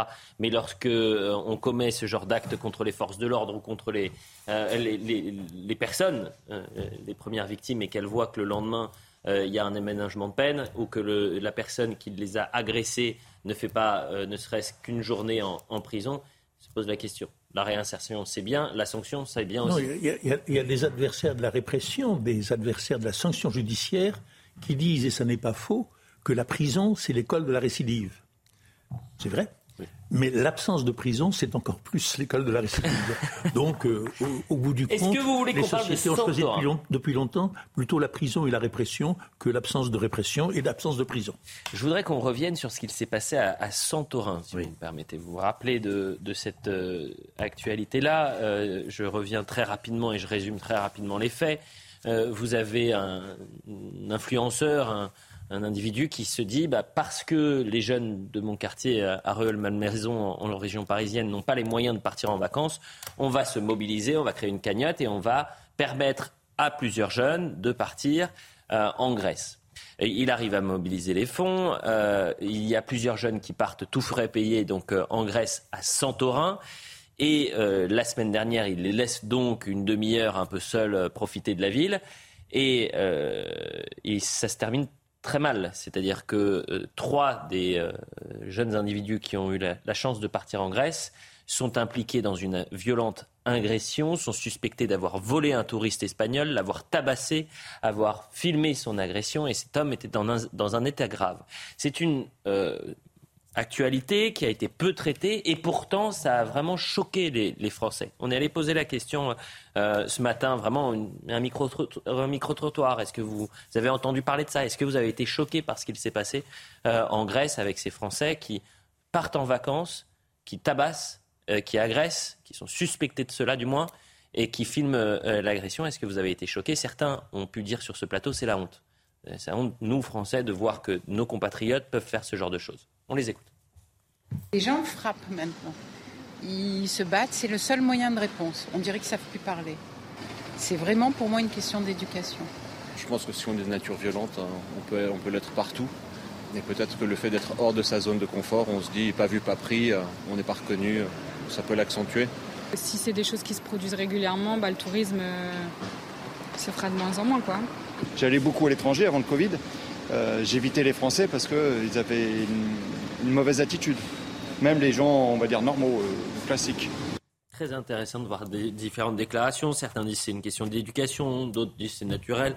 Enfin, c'est dans la nature de l'homme, euh, ça devient la norme, et d'autres qui disent maintenant j'évite les Français en, vacances parce que c'est les pires en quelque sorte. Mais c'est dingue, mais moi j'ai vu pas mal de vidéos aussi circuler sur les réseaux sociaux, et j'ai une amie aussi qui habite en Espagne, à Barcelone, et qui me raconte que les pires, mais les pires, les gens qui se tiennent le moins bien, ce sont les Français. Et d'ailleurs, il y a j'ai eu la chance de voyager, euh, de par les activités de mon père euh, plus jeune, dans les aéroports. Ceux qu'on remarque le plus rapidement et on devine leur nationalité, ce sont les Français. Alors, il ne faut pas généraliser, tous les Français ne se tiennent pas comme ça. Mais là, ce qui s'est passé là, mais c'est encore une fois la honte. C'est-à-dire qu'on a des types à qui on fait un cadeau magique, parce que, pardon, tout le monde n'a pas la chance de partir en vacances. Il y a plein de gamins qui rêveraient de faire ça, de partir euh, en Grèce, se la couler douce. Les types, on leur offre ça, des gens font une cagnotte pour les aider, et comme d'hab, ils font n'importe quoi. On est sur des, espèces de, petits délinquants voyous. Je pense pas, en effet, pour vous que ce soit une question de zone de confort, parce que ces gens-là, euh, je suis pas sûr qu'ils se tiennent beaucoup mieux en France. Euh, parce que c'est pas comme si en France, euh, tout se passait très bien, il y avait une sécurité euh, et une ambiance parfaite, et qu'après à l'étranger, ça se passe mal. Mais le nombre de gens aujourd'hui qui ont leurs vacances pourries, on le voit dans les, dans les, dans les campings, sur les plages, parce qu'il y a des bandes, des racailles qui traînent, et en fait qui ont pollué toute la, toute la, qui ont pollué la vie des gens, parce que les gens veulent partir en vacances pour être tranquilles, et ils se retrouvent avec des bandes, des hordes de sauvages, parce qu'il n'y a pas d'autre mot parfois, euh, en train de. L'organisateur avait dit. Ils euh, doivent pas se tenir, oui, ils doivent pas, pardon, ils doivent pas se tenir mieux en France puisque le- le- l'influenceur, euh, leur, euh, leur, il faudrait revenir d'ailleurs sur le pédigré même de l'influenceur, mais euh, euh, bien que son initiative soit à saluer, mais l'influenceur leur avait dit au départ, ici, vous n'êtes pas en s'offrant. Alors tenez-vous bien, ce qui laisse, ce qui laisse supposer qu'en s'offrant précisément, il ne se tenait pas bien. Non mais parce que l'injonction de départ était quand même formidable. Hein, ici, hein, vous tenez bien, vous n'êtes pas en s'offrant. Alors on imagine, vu euh, la façon qu'ils ont eu de se tenir euh, en Grèce, on imagine assez facilement la façon qu'ils ont de se tenir en s'offrant. On va écouter euh, une déclaration de Pierre Lelouch. Pierre Lelouch, c'est un ancien ministre régulier sur ce, ce plateau. Euh, je ne sais pas si on l'a en long, mais euh, il, va a énormément circulé sur, euh, sur les réseaux sociaux sa déclaration. Certains pourront être choqués par ce qu'il dit, mais euh, on peut aussi euh, tenter de, comprendre, non pas euh, ou d'entendre euh, et d'y voir la, la déclaration d'un homme qui euh, finalement est meurtri par ce qu'il s'est passé euh, en Grèce, parce qu'il apprend. C'est-à-dire que lui, il a vraiment ce sentiment de, honte euh, lorsqu'il découvre, euh, lorsqu'il découvre la scène. Écoutez Pierre Lelouch, ancien ministre, hein, Pierre Lelouch, et, et qui parle de cette affaire, c'était il y a deux jours. C'est des gens qui prétendent être français, ça, qui vont faire ça, représenter la France euh, dans un pays ami en Grèce, taper sur un touriste, le laisser quasiment pour mort, euh, juste pour rigoler, quoi. On filme tout ça. Et, on, et après, on, on voit quatre Français ont fait ça. J'ai honte pour mon pays. Je ne comprends pas qu'on en arrive là. Euh, je ne sais pas qu'est-ce que c'est que ce monsieur Laflèche, là. Apparemment, c'est un, C'est un influenceur. un ancien braqueur, devenu influenceur, c'est-à-dire qu'il ne travaille pas, il ne fout rien, il gagne de l'argent avec de la pub sur Internet en postant des vidéos minables. Euh, il paye, tout frais payé, des voyages à des, à des, Voilà, en l'occurrence, lui, voyous, euh, comme vous, a exprimé la honte hein, euh, qu'il oui, qu'il enfin, c'est quand même lui qui, à l'origine, c'est lui fait. qui recrute, c'est lui qui emmène dans un, un endroit qui est très couru. Santorin, c'est une ville euh, très très courue par les touristes. C'est ça l'image de la France qu'on donne. Mais où, où est-ce qu'on est en train d'aller là, comme ça? Euh, Je crois qu'il y a une, reprise en main absolument urgente qui s'impose. On ne peut pas laisser euh, donner cette image-là de notre pays sous prétexte que, soi-disant, ils sont français parce qu'ils sont nés ici par hasard et qu'ils foutent rien et que la seule chose qu'ils savent faire, c'est même pas parler français. D'ailleurs, vous entendez comment ils parlent. C'est que de la violence, c'est de la haine, de la violence gratuite. C'est épouvantable. Moi, je me reconnais pas dans des gens comme ça. J'ai honte qu'ils puissent dire qu'ils sont français. Ils sont, ils ont rien à voir avec la France ni avec l'histoire de France. C'est absolument dégoûtant. C'est innommable. Et, et- et qu'on laisse euh, ce genre de violence perpétrée chaque jour. Alors, on va parler après des refus d'obtempérer, des rodéos. C'est toujours les mêmes. Toujours les mêmes. Et il se passe jamais rien. Ah, hein, Ça, c'est insupportable. Ça commence à devenir extrêmement insupportable pour beaucoup de Français, dont moi, je dois le dire. Extrêmement violent, la déclaration. Ah oui, il est- il va la déclaration. Vous dites constat juste. Il y va fort, hein. Euh, Il y c'est- va fort. c'est- Il y va, il y va très fort et certains, euh, voilà, je, je voulais vous la euh, faire écouter et avoir votre avis. Est-ce qu'on peut aussi arrêter un peu l'hypo... Moi, il y, a il y a quelque chose qui me fascine, j'ai la Vous chance... dites de- c'est juste, tout ce qu'il dit est juste. Ah, moi, je pense que quasi- je, je- je signe quasiment dès demain. Enfin, euh, euh, il y a sûrement des trucs sur lesquels je, je nuancerai euh, son propos. Mais il y a une chose qui me fascine, c'est que ça fait euh, quelques mois que j'ai la chance de faire des plateaux. Et il y a ce qui est dit en plateau. Alors parfois, certains sont, euh, comme Monsieur Lelouch, euh, un peu durs, un peu virulents. Et puis après, en fait, il y a ce qui se dit hors plateau. Et de la majorité, en passant par les LR, le RN et qui vous voulez, en réalité, ce qui se dit hors plateau et ce que pensent les gens réellement, c'est ce que dit Monsieur Lelouch. C'est ce que dit Monsieur Lelouch. C'est qu'en fait, ce que, ce que pensent vraiment les gens, c'est ça. C'est que oui, c'est toujours les mêmes qui emmerdent les gens. Il y a une autre question qu'il faut se poser, c'est pourquoi ces gens font-ils ça? Moi, je pense profondément qu'il y a une haine quand c'est les commissariats attaqués, les policiers attaqués, les pompiers attaqués, euh, les, les profs maltraités, les infirmiers maltraités. Il y a une haine profonde du pays par une certaine population qui est souvent, pas tout le temps, il ne faut pas généraliser, souvent d'origine étrangère. C'est un fait. Enfin, c'est un fait. C'est en tout cas ce que les gens ressentent et moi ce que je ressens. Et oui, je crois que ce que dit M. Lelouch, ça en choque certains parce qu'il met les pieds dans le plat, mais il dit des choses aussi que beaucoup, beaucoup, beaucoup pensent tout bas. et qu'il a réussi à dire de façon claire tout haut. Nathan. Euh, bah, Monsieur Lelouch disait beaucoup de choses. Oui, déjà, je précise que moi, ce que je dis euh, en dehors euh, du plateau, en plateau, tout ça, moi, c'est la, moi, c'est la Oui, même oui, chose. pardon, les je suis pas d'accord avec tout ce qu'il disait. Il y avait un, un aspect avec lequel j'étais en désaccord, c'est quand il, il, euh, il, il disait. euh, je- je- le, le fait qu'il il- c'est- il y a une contradiction entre être français et agir ainsi, malheureusement, on sait que la délin- le, le fait d'être français en soi n'immunise pas contre la délinquance. Mais je suis d'accord avec vous. J'ajouterais juste une chose. Il y a deux remarques qui m'ont intéressé dans ce que disait Monsieur Lelouch. Premièrement, euh, il a quand même pointé la question de l'influenceur. Moi, ce qui m'a marqué à Santorin, là, c'était que tout ce qui s'est passé, c'est-à-dire les gens qui ont commis cette agression, l'influenceur qui médiatise cette agression, c'était toujours à travers les réseaux sociaux, à travers l'image, à travers, dans tous les sens hein, d'ailleurs, en bien ou en mal, avec toujours ce côté spectaculaire. Et ça, à mon avis, c'est un aspect qui, je, ne dis pas que c'est la racine hein, du mal, mais c'est un aspect auquel il faut réfléchir. Ça rentre aussi dans une culture du vide. C'est un aspect où il a été quand même un peu dur, parce qu'on peut euh, avoir des antécédents judiciaires. Euh, Lorsqu'on a purgé sa peine, euh, on peut repartir sur une feuille blanche. On garde un Ah oui, CV oui, oui, bien judiciaire. Et, et cet homme-là, qui peut-être précédemment a eu euh, justement un passé difficile, euh, se sert de ces difficultés pour tenter peut-être, je dis vraiment, peut-être, eh bien de dire aux jeunes ne faites pas ce que j'ai fait. Ah oui, Euh, oui. Et, et- et ça peut justement aider d'avoir, comme on appelait ça les grands frères, d'avoir ces grands frères qui ont eu un passé extrêmement difficile, un passé judiciaire compliqué, et de dire maintenant, voilà, moi j'ai eu ça, euh, euh, ne faites pas la même chose que moi. Et, et je trouve que son action est louable à cet homme-là, c'est-à-dire de dire on va essayer de sortir de la misère ou de la difficulté ces jeunes, on va les sortir de ça, on va leur permettre de voyager à l'étranger. Euh, Il y a aussi la- l'aspect solidarité, c'est-à-dire qu'on demande aux gens de, financer ce, ce voyage. Cette action, elle est en soi louable et même, euh, je dirais, très humaine. Ah oui, mais ça, je suis d'accord avec vous. Je J'étais pas d'accord quand il disait qu'il avait été braqueur avant, donc ça veut dire que. Mais ce que je veux Oui, dire, c'est que l'aspect où tout le monde filme en permanence et met des stories en permanence sur ce qui se passe, on a l'impression d'assister à une forme de série, si vous voulez. Ouais. Et la dernière remarque que j'aimerais faire sur la France et le tourisme, alors ce qui est intéressant, c'est qu'avec des phénomènes comme ça, on donne une mauvaise réputation euh, à, à l'étranger. Par exemple, les Grecs là auront un mauvais souvenir de- de- de- des touristes français. Mais là où ils peuvent se rassurer, c'est que les touristes étrangers qui viennent en ils ont aussi pas toujours une très belle image de la France. Donc si vous voulez, ça passe dans les deux sens. Donc voilà, c'est. Oui, Pardon. on est, avec Jean- on est toujours avec Jean-Christophe Couvi, qui est secrétaire national unité SGP Police. Peut-être que vous avez un regard sur ce qu'il s'est passé euh, euh, en Grèce et, et ces jeunes euh, Français donc, qui sont suspectés d'avoir agressé, violenté, filmé l'agression d'un d'un touriste e- espagnol à Santorin. Bah, écoutez, c'est révélateur d'une société malade. Euh, effectivement, ces, jeunes-là ont eu la chance d'aller à Santorin. Moi, je suis allé une fois dans ma vie à Santorin. J'avais économisé aussi. Euh, c'est vraiment une île magnifique où il y a une quiétude. Là, on leur laisse 30, 30 minutes de liberté, 30 minutes. Et hop, j'allais dire un réflexe reptilien.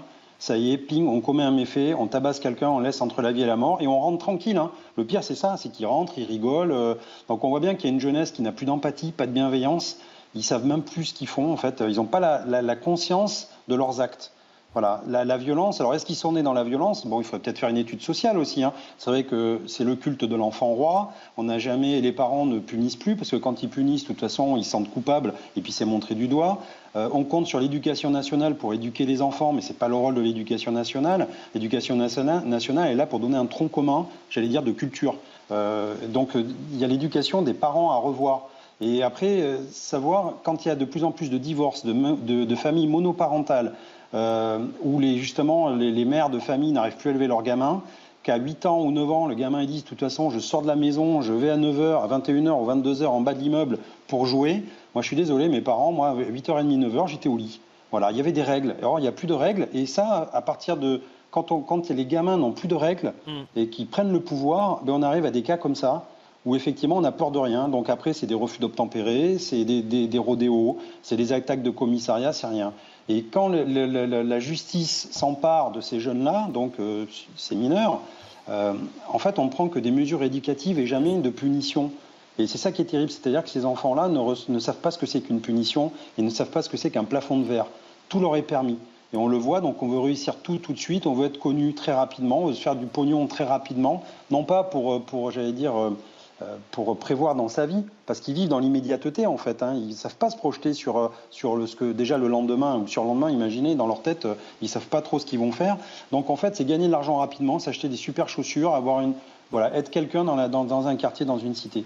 Je pense que là-dessus, l'État régalien doit reprendre le dessus et doit mettre le paquet sur l'éducation et aider les parents qui sont complètement dépassés. Merci beaucoup Jean-Christophe Couvi. On va partir en publicité euh, dans une seconde. C'était intéressant d'entendre donc les premiers mots des, Français sur cette euh, déclaration. Et puis si je vous ai fait repasser, euh, si j'ai repassé cette déclaration, c'est parce que quand même Pierre Lelouch, ça n'est pas n'importe qui. C'est un ancien ministre. Donc c'était quelqu'un qui était en quelque sorte au cœur du pouvoir.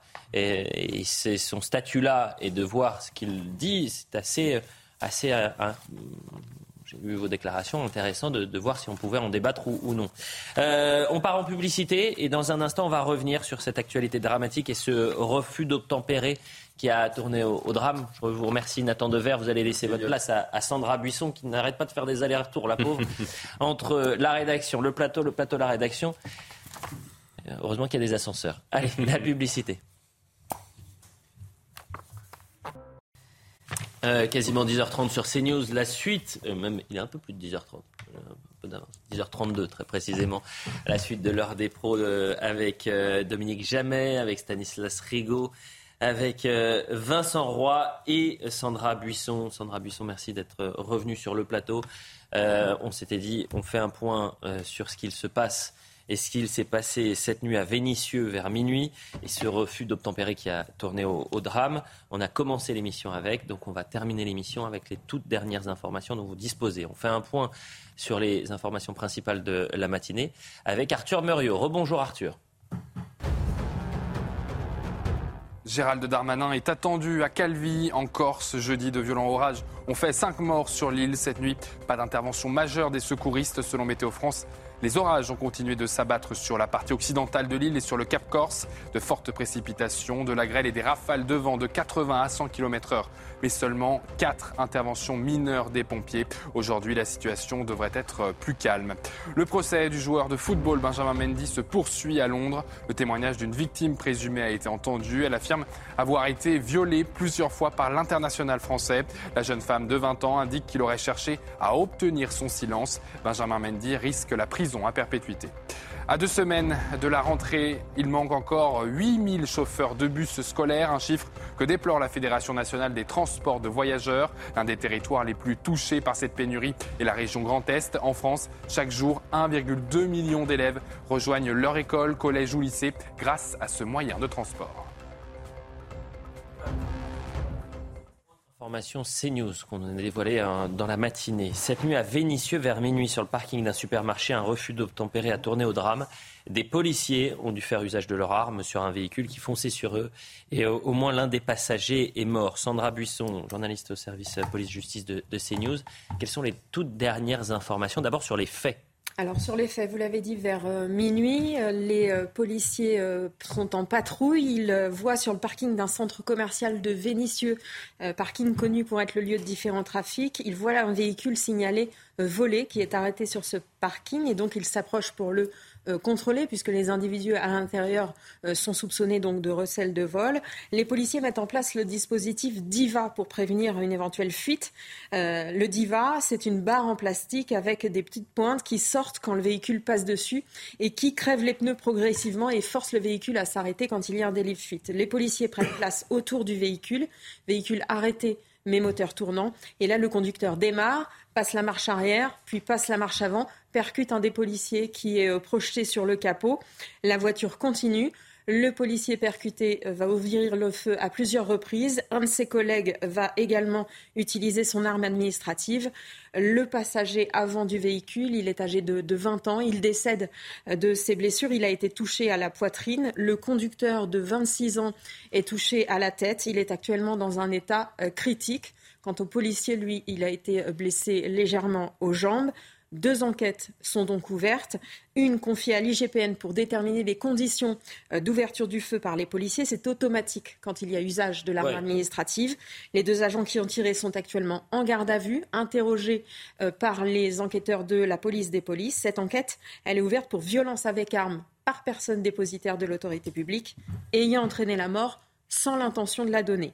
La deuxième enquête, elle, elle est confiée à la Sûreté départementale pour recel de vol, refus d'obtempérer aggravé, violence avec arme sur agent de la force publique. Dominique, jamais je me tourne vers vous. La difficulté qu'ont les forces de l'ordre, on reviendra sur le profil des suspects euh, euh, évidemment, euh, et sur les conditions d'usage de, de l'arme avec vous, Sandra Busson, mais d'abord sur la difficulté des opérations sur le terrain pour les forces de l'ordre. C'est-à-dire qu'en un dixième de seconde, euh, ils vont devoir savoir s'ils font usage de leur arme ou non. En un dixième de seconde, ils doivent prendre conscience déjà du risque qu'ils prennent en tirant. Euh, et euh, ça peut évidemment avoir des conséquences mortelles. Et puis ça peut, leur vie peut, basculer en l'espace d'un dixième. Rien à ajouter à ce que nous avons déjà dit tout à l'heure. Le verdict que vient de rendre la justice dans l'affaire de l'attaque d'un commissariat semble indiquer que on va dans le bon sens. La roue s'inverse. Hein. Et si triste que soit le bilan humain du fait divers dont nous parlons maintenant, euh, il faut évidemment, c'est facile à dire, et il faudrait que tout s'inverse, il faut que la peur change de camp. Et même si on a volé une voiture, et même si on craint les conséquences pénales de ce vol de voiture, bah, il faudrait que les délinquants se disent il vaut mieux quand même que je me rende plutôt que d'essayer d'écraser un policier. Et si je ne me rends pas, je prends un risque. C'est-à-dire que les policiers ont fait leur métier, les délinquants ont un certain type de comportement. Il serait à souhaiter que la peur changeant de camp, les délinquants choisissent de se rendre plutôt que d'essayer de viser des policiers. Et à ce moment-là, les policiers seront moins contraints de tirer éventuellement. Il faut revenir en arrière. Vincent Roy, c'est parce qu'il y a eu un inversement justement de, de, cette peur. C'est-à-dire que euh, la norme serait que l'autorité du policier fasse que quand il demande quelque chose, vous euh, euh, souscrivez à ce qu'il demande. Et, finalement, cette peur a changé de camp. C'est-à-dire que les délinquants n'ont plus peur des policiers. Je, suis évidemment d'accord avec ce que vient de dire Dominique Jamais. Oui, il, on peut espérer que la peur change de camp. Est-ce que c'est le cas? Est-ce que là, ce n'est pas. Euh, euh, est-ce que partir de là, euh, on peut imaginer que la peur change de camp? C'est un petit peu le même problème que pour, ce qui est des, des rodéos. La, la, la, la, peur devrait prendre ceux qui montent sur la moto et, et qui commettent euh, ces infractions on voit que ben, c'est n'est pas le cas. Là, on peut euh, effectivement, d'abord, on déplore, euh, on, ne peut que déplorer. Vincent Roy, pardonnez-moi, je me permets de vous couper parce qu'on a une image en, direct. C'est un autre thème, mais on l'a traité. Vous voyez Gérald Darmanin qui est actuellement près de, de Calvi, à Calvi même, si je ne m'abuse, pour faire un point sur la situation en, Corse après les, les deux orages euh, particulièrement violents qui ont touché euh, l'île de Beauté hier. Je le rappelle, le, bilan est très lourd.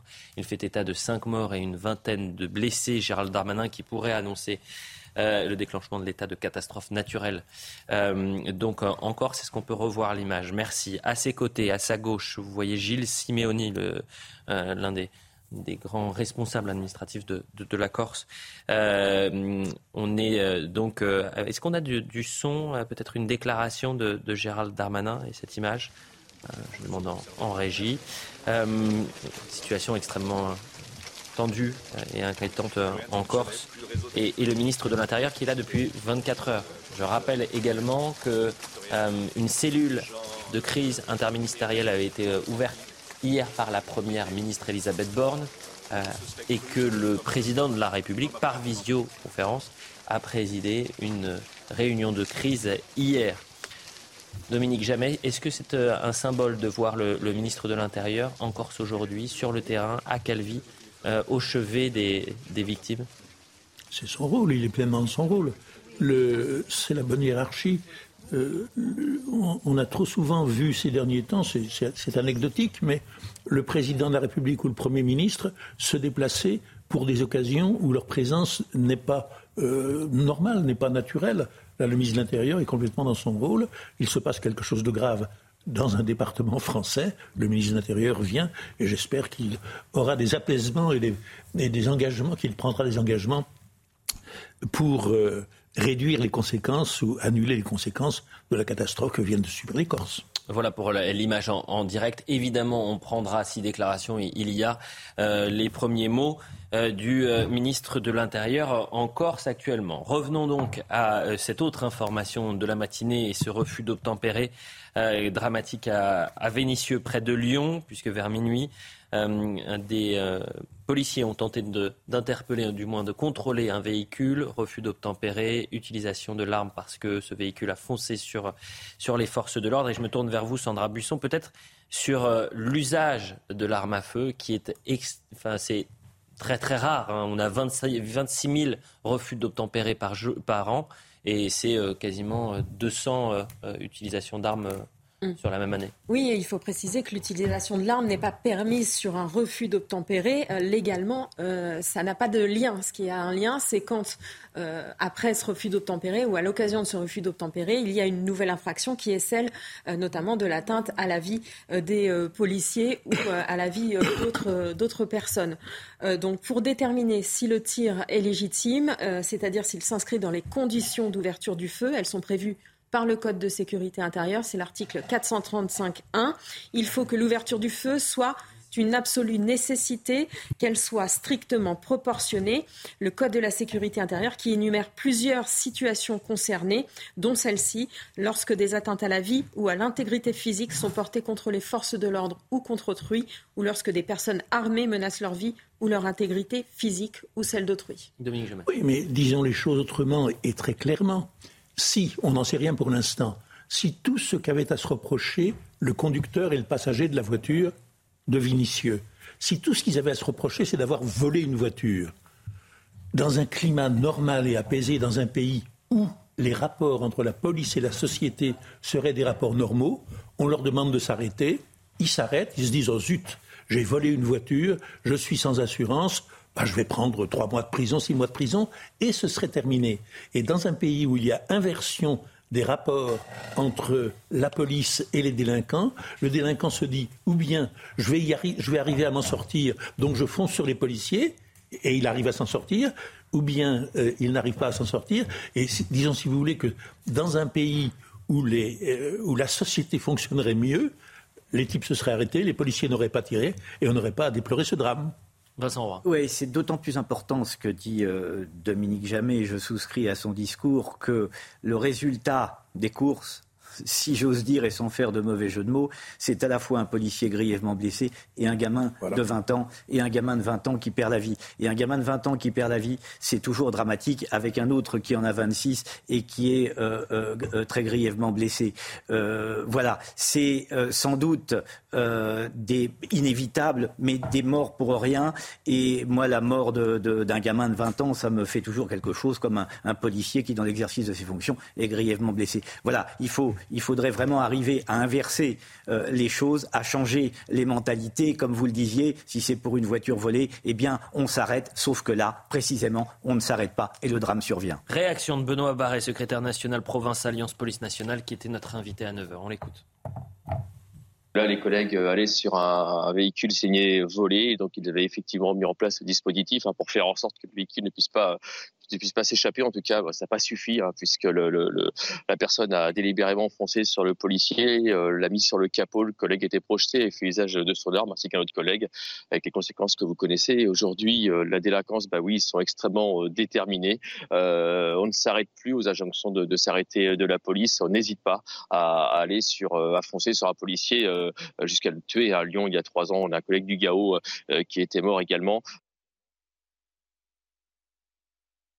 On se rattrape probablement dans quelques minutes, euh, Sandra Buisson, avec l'avocat euh, du policier hein, victime euh, de, ce refus d'obtempérer, puisque vous le rappeliez, il y a un, des policiers qui a été blessé. Hein.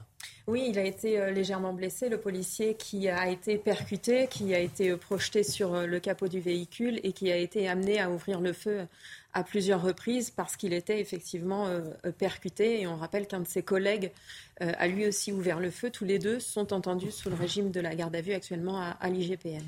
Parce qu'il y a une procédure, et on verra ça peut-être en détail avec l'avocat de ce policier, c'est-à-dire qu'une fois que l'usage de l'arme est fait, naturellement, automatiquement, l'IGPN se saisit du, dossier.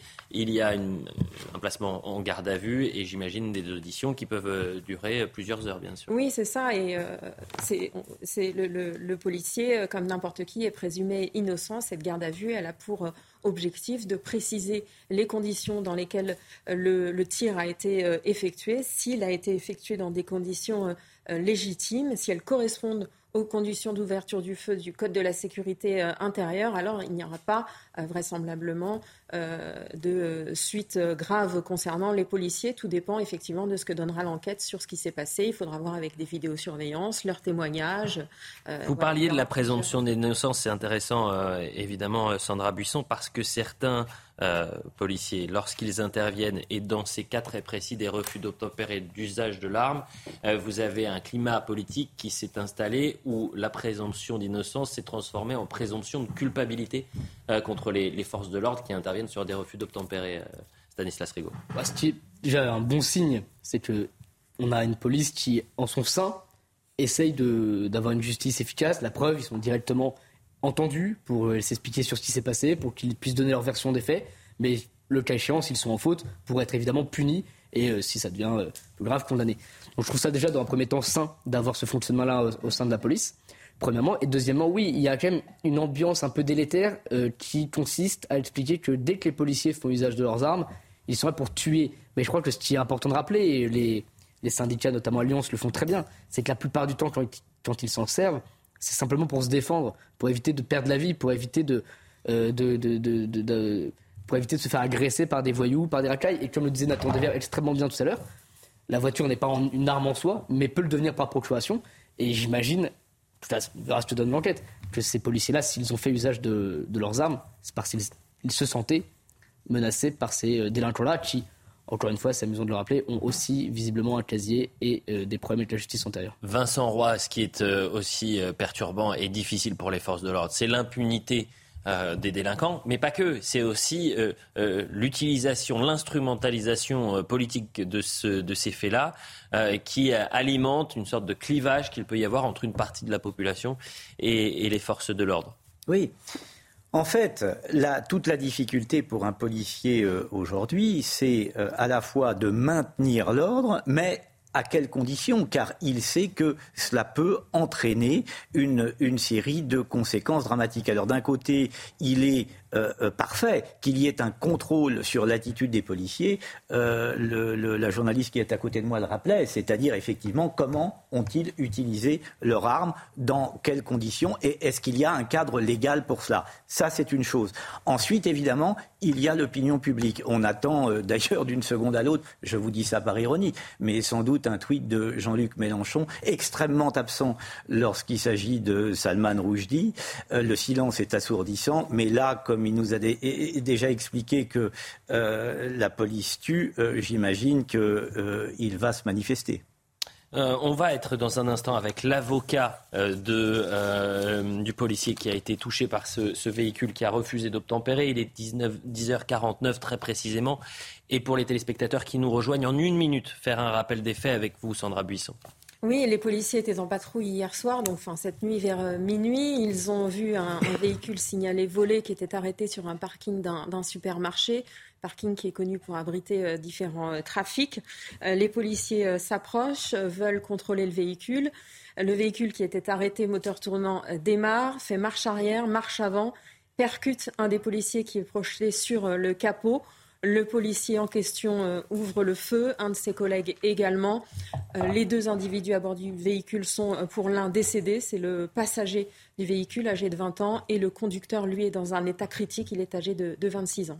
Dominique Jamais, on en parlait également, et j'invite les téléspectateurs à, relire le reportage, la grande enquête qui a été faite cette semaine sur les refus d'obtempérer dans le Figaro.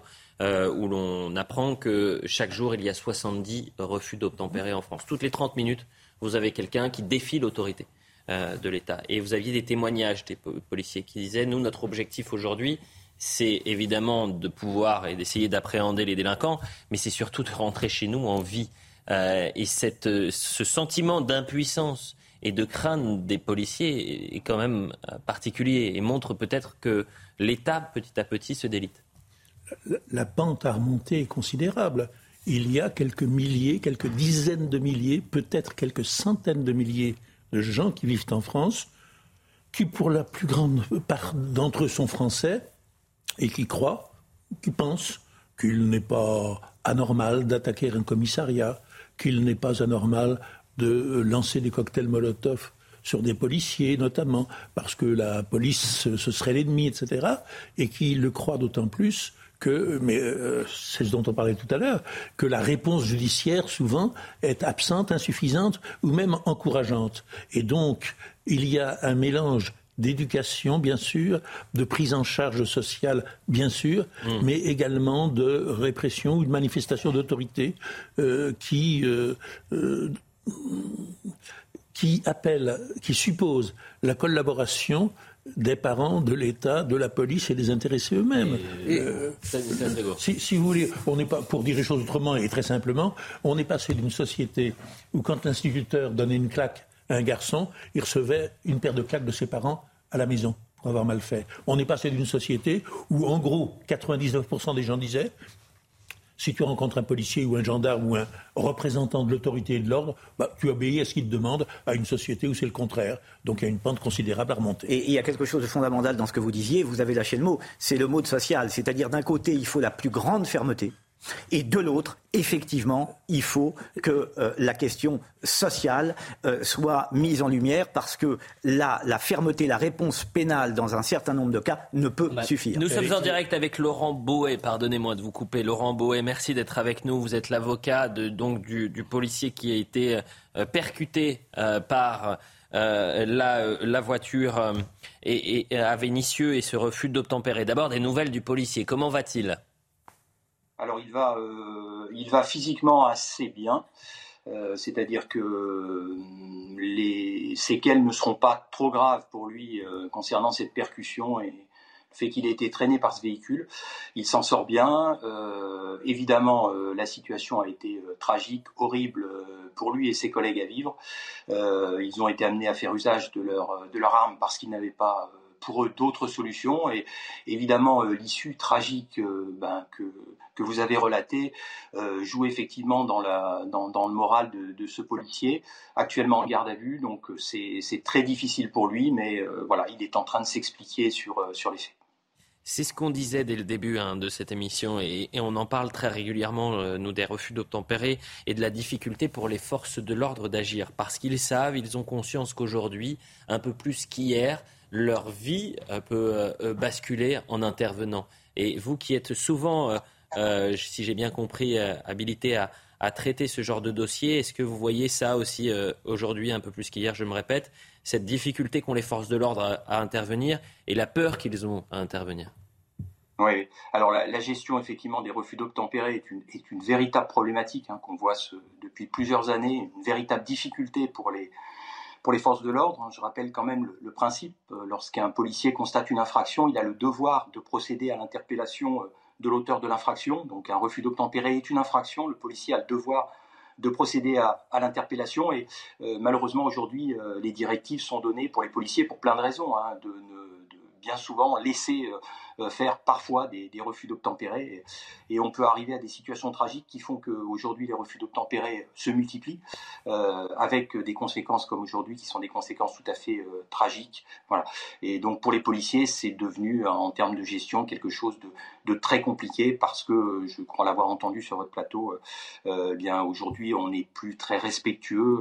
alors je ne parle même pas des, des, grands délinquants, mais même d'une délinquance moyenne ou d'un monsieur tout le monde, on n'est plus respectueux euh, bah, des, policiers lorsqu'ils vous demandent simplement de, vous arrêter pour procéder à votre contrôle. Il y a le fait, effectivement, sociétal, social, c'est-à-dire cette impunité d'un grand nombre de Français qui, aujourd'hui, euh, prennent un malin plaisir à, défier l'autorité. Il y a ce fait social, mais il y a aussi un fait politique, peut-être. Et, je ne sais pas si là aussi vous avez vu une certaine.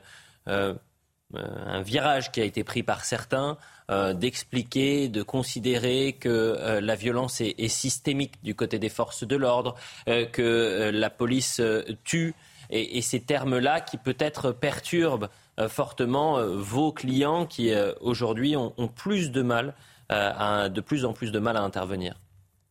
Oui, c'est évident. Euh, alors, euh, j'allais dire, c'est par le, prisme médiatique euh, qu'on va expliquer que la, police tue. Dans la, dans la réalité, c'est totalement inexact.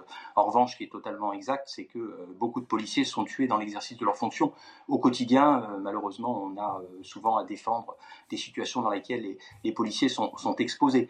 voilà, je ne vais pas faire de politique pour ce qui me concerne, mais évidemment, ça ça pèse sur les policiers euh, au quotidien que d'être, euh, pour certains d'entre eux, euh, ou de façon générale, un peu, un peu vilipendés pour des raisons strictement politiques. Mais ce que je viens vous dire, c'est que la situation est, est difficile pour les policiers actuellement et la gestion des refus d'obtempérer que le législateur a, a, bien pris en compte, puisque désormais, vous le savez, le refus d'obtempérer est une infraction qui se distingue des autres infractions et qui se cumule aux autres infractions, c'est-à-dire que, en principe, en, droit français, euh, vous n'avez qu'une peine pour l'ensemble des infractions qui, que vous commettez. Euh, pour le refus d'obtempérer, comme pour certaines infractions, vous avez une peine supplémentaire qui s'applique. Et je crois que c'est le bon chemin pour montrer à quel point euh, les, refus d'obtempérer sont, quelque chose de, tout, à fait, euh, euh, tout à fait néfaste et tout à fait inadmissible sur le plan sociétal. Merci beaucoup, maître, et en espérant évidemment que, que les, nouvelles soient bonnes au niveau de la, santé physique, hein, bien évidemment, du, policier qui est intervenu. pour terminer cette émission, et Sandra Buisson, je vous remercie pour toutes les précisions que vous nous avez apportées tout au long de, de, l'heure des pros. juste ça, vraiment pour remettre et recontextualiser, vous avez en 2020 un peu plus de 26 000 refus d'obtempérer.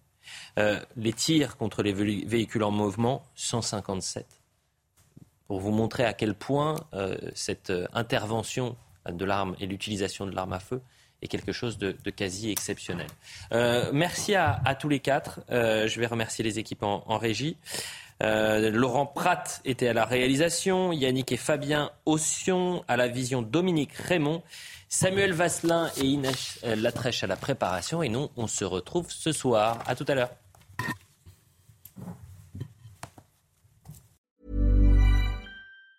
Planning for your next trip? Elevate your travel style with Quince. Quince has all the jet setting essentials you'll want for your next getaway, like European linen, premium luggage options, buttery soft Italian leather bags, and so much more. And is all priced at 50 to 80% less than similar brands. Plus, Quince only works with factories that use safe and ethical manufacturing practices.